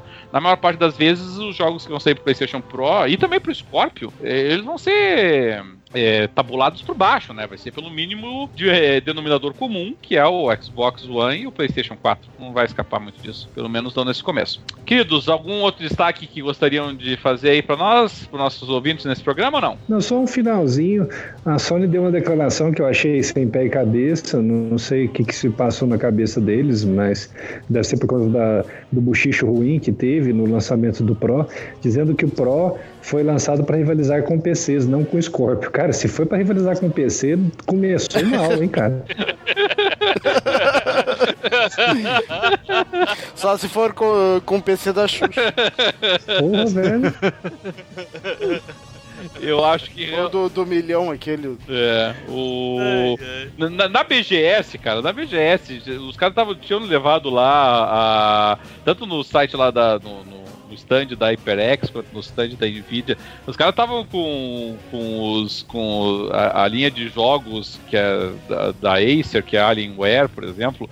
Uh, eles, o, o, PlayStation 4 uh, Pro, o PlayStation Pro e o Xbox e o Pro Scorpio, eles não concorrem contra esses portáteis, quanto mais os notebooks aí, quanto mais é. as full tower cheias de onda, entendeu? Menos, menos. A Sony tem que se preocupar menos com isso. A Sony tem que se preocupar com, com o Project Scorpio. Esse é o, é o alvo dela atualmente, na verdade. Não é PC, não. E, bom, no nosso no PXB lá, a gente teve algumas conversas com o pessoal, tanto no, no podcast sobre o, o No Man's Sky, que foi 78, quanto da BGS, 79. É, principalmente ali o Saci e a Suspiria, que acompanham bastante por lá, e também o, o Souza, eles comentaram bastante a respeito do nosso programa. Grande parte da, dos comentários relacionados aí à questão do 4K, né? Como nós mencionamos, o Saci um pouquinho mais otimista em relação à possibilidade de otimização e de customização do jogo para aproveitar isso, né? A, a Suspiria comentou sobre a questão das mídias físicas em 4K e no Netflix, nós já mencionamos, né, que a questão do Blu-ray 4K só o Xbox One Slim, por enquanto, nenhum dos outros roda Blu-ray 4K e, e, e, mesmo streaming 4K só o, o, Xbox One Slim e o PlayStation 4, é, o PlayStation Pro, desculpa. Tá, o PlayStation 4 nenhuma das versões acaba rodando é, nesse formato não.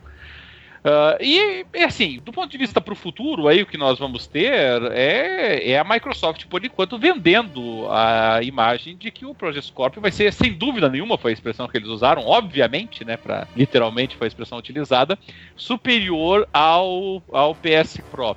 É, para nós encerrarmos o nosso programa aqui, senhores, vocês esperam alguma notícia ainda do Projeto Scorpio para esse ano? Vocês acham que a Microsoft é, nos traz alguma coisa mais concreta? Será que só na E3 do ano que vem? Como é que vocês estão projetando? Eu acho que vai soltar, que eles vão soltar coisas aí a conta gotas.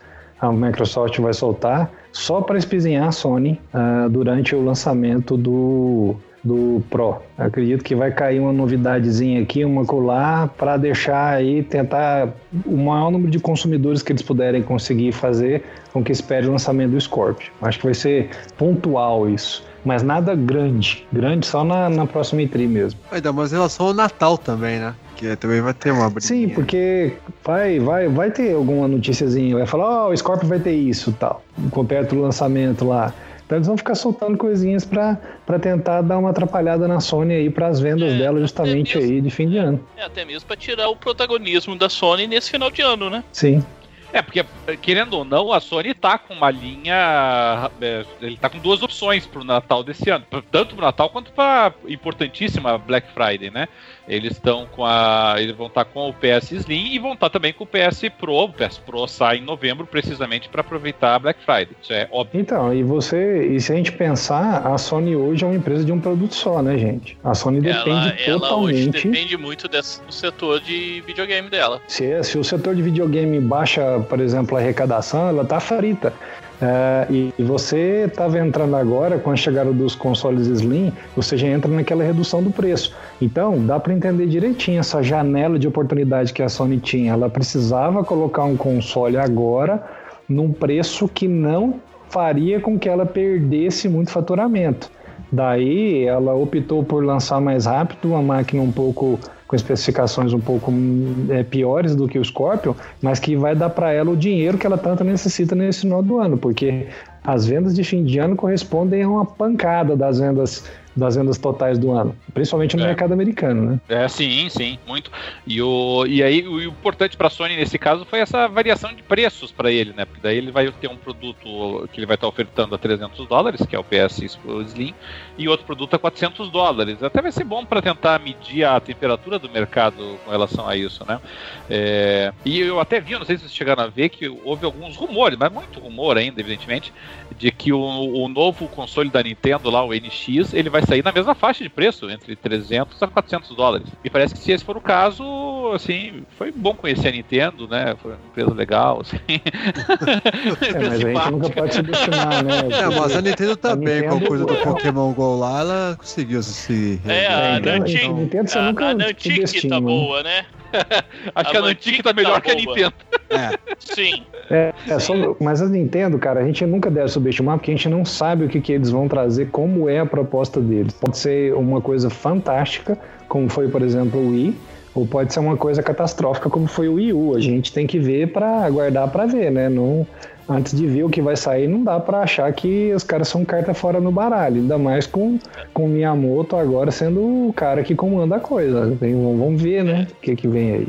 Isso é verdade. Os caras colocaram o primeiro-ministro japonês vestido de Mario, então você pode esperar o que for. Então, é, é pois é, não, é, não dá, né? Não, não podemos pegar e achar assim que a Nintendo tá morta e tal. Mas eles é, ou eles agora reinventam essa questão de console dentro do, do, tipo de jogo que eles sabem jogar e o jogo deles não é a força bruta, nunca foi. Não, não. Né? É, então, ou eles reinventam isso, encontram uma, uma janela de oportunidade, é, ou eles estão aí perto da, eu creio que da última aventura deles para console de mesa. Se é que o que vem aí é um console de mesa, né? ninguém, ninguém sabe aí o que é isso, né? É porque o que me chamou a atenção na notícia é porque, assim, historicamente, e aqui eu digo historicamente mesmo, entendeu? Puxando desde a década de 90. O, o, a, o console da Nintendo sempre foi um console mais acessível que os seus rivais, assim. A, o, o, Nintendo e o Super Nintendo eram mais acessíveis do que os consoles da Sega. É, o, o GameCube era mais acessível. O Wii era mais acessível que o que o PS3 e o Xbox One. Às vezes por pouca diferença, às vezes 50 dólares e tal, mas, é, mas a gente sabe que isso ponto de vista do mercado internacional faz muita diferença, né? Então aí você vem a notícia de que dessa vez não, dessa vez vem no mesmo patamar, aí uma das principais vantagens comparativas da Nintendo vai para o espaço. É, dura saber o que, que é o que vem por aí. É um dois em um? É uma coisa só? Isso é um console de mesa misto com console portátil? É um console portátil que também é um console de mesa? Ninguém sabe o que é ainda. Então, tem que ver. É verdade.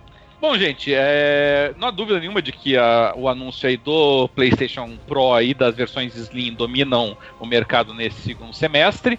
Nós tivemos alguns lançamentos de jogos aí, mas lamentavelmente não foram tão bem recebidos quanto nós gostaríamos, como foi o caso do Record.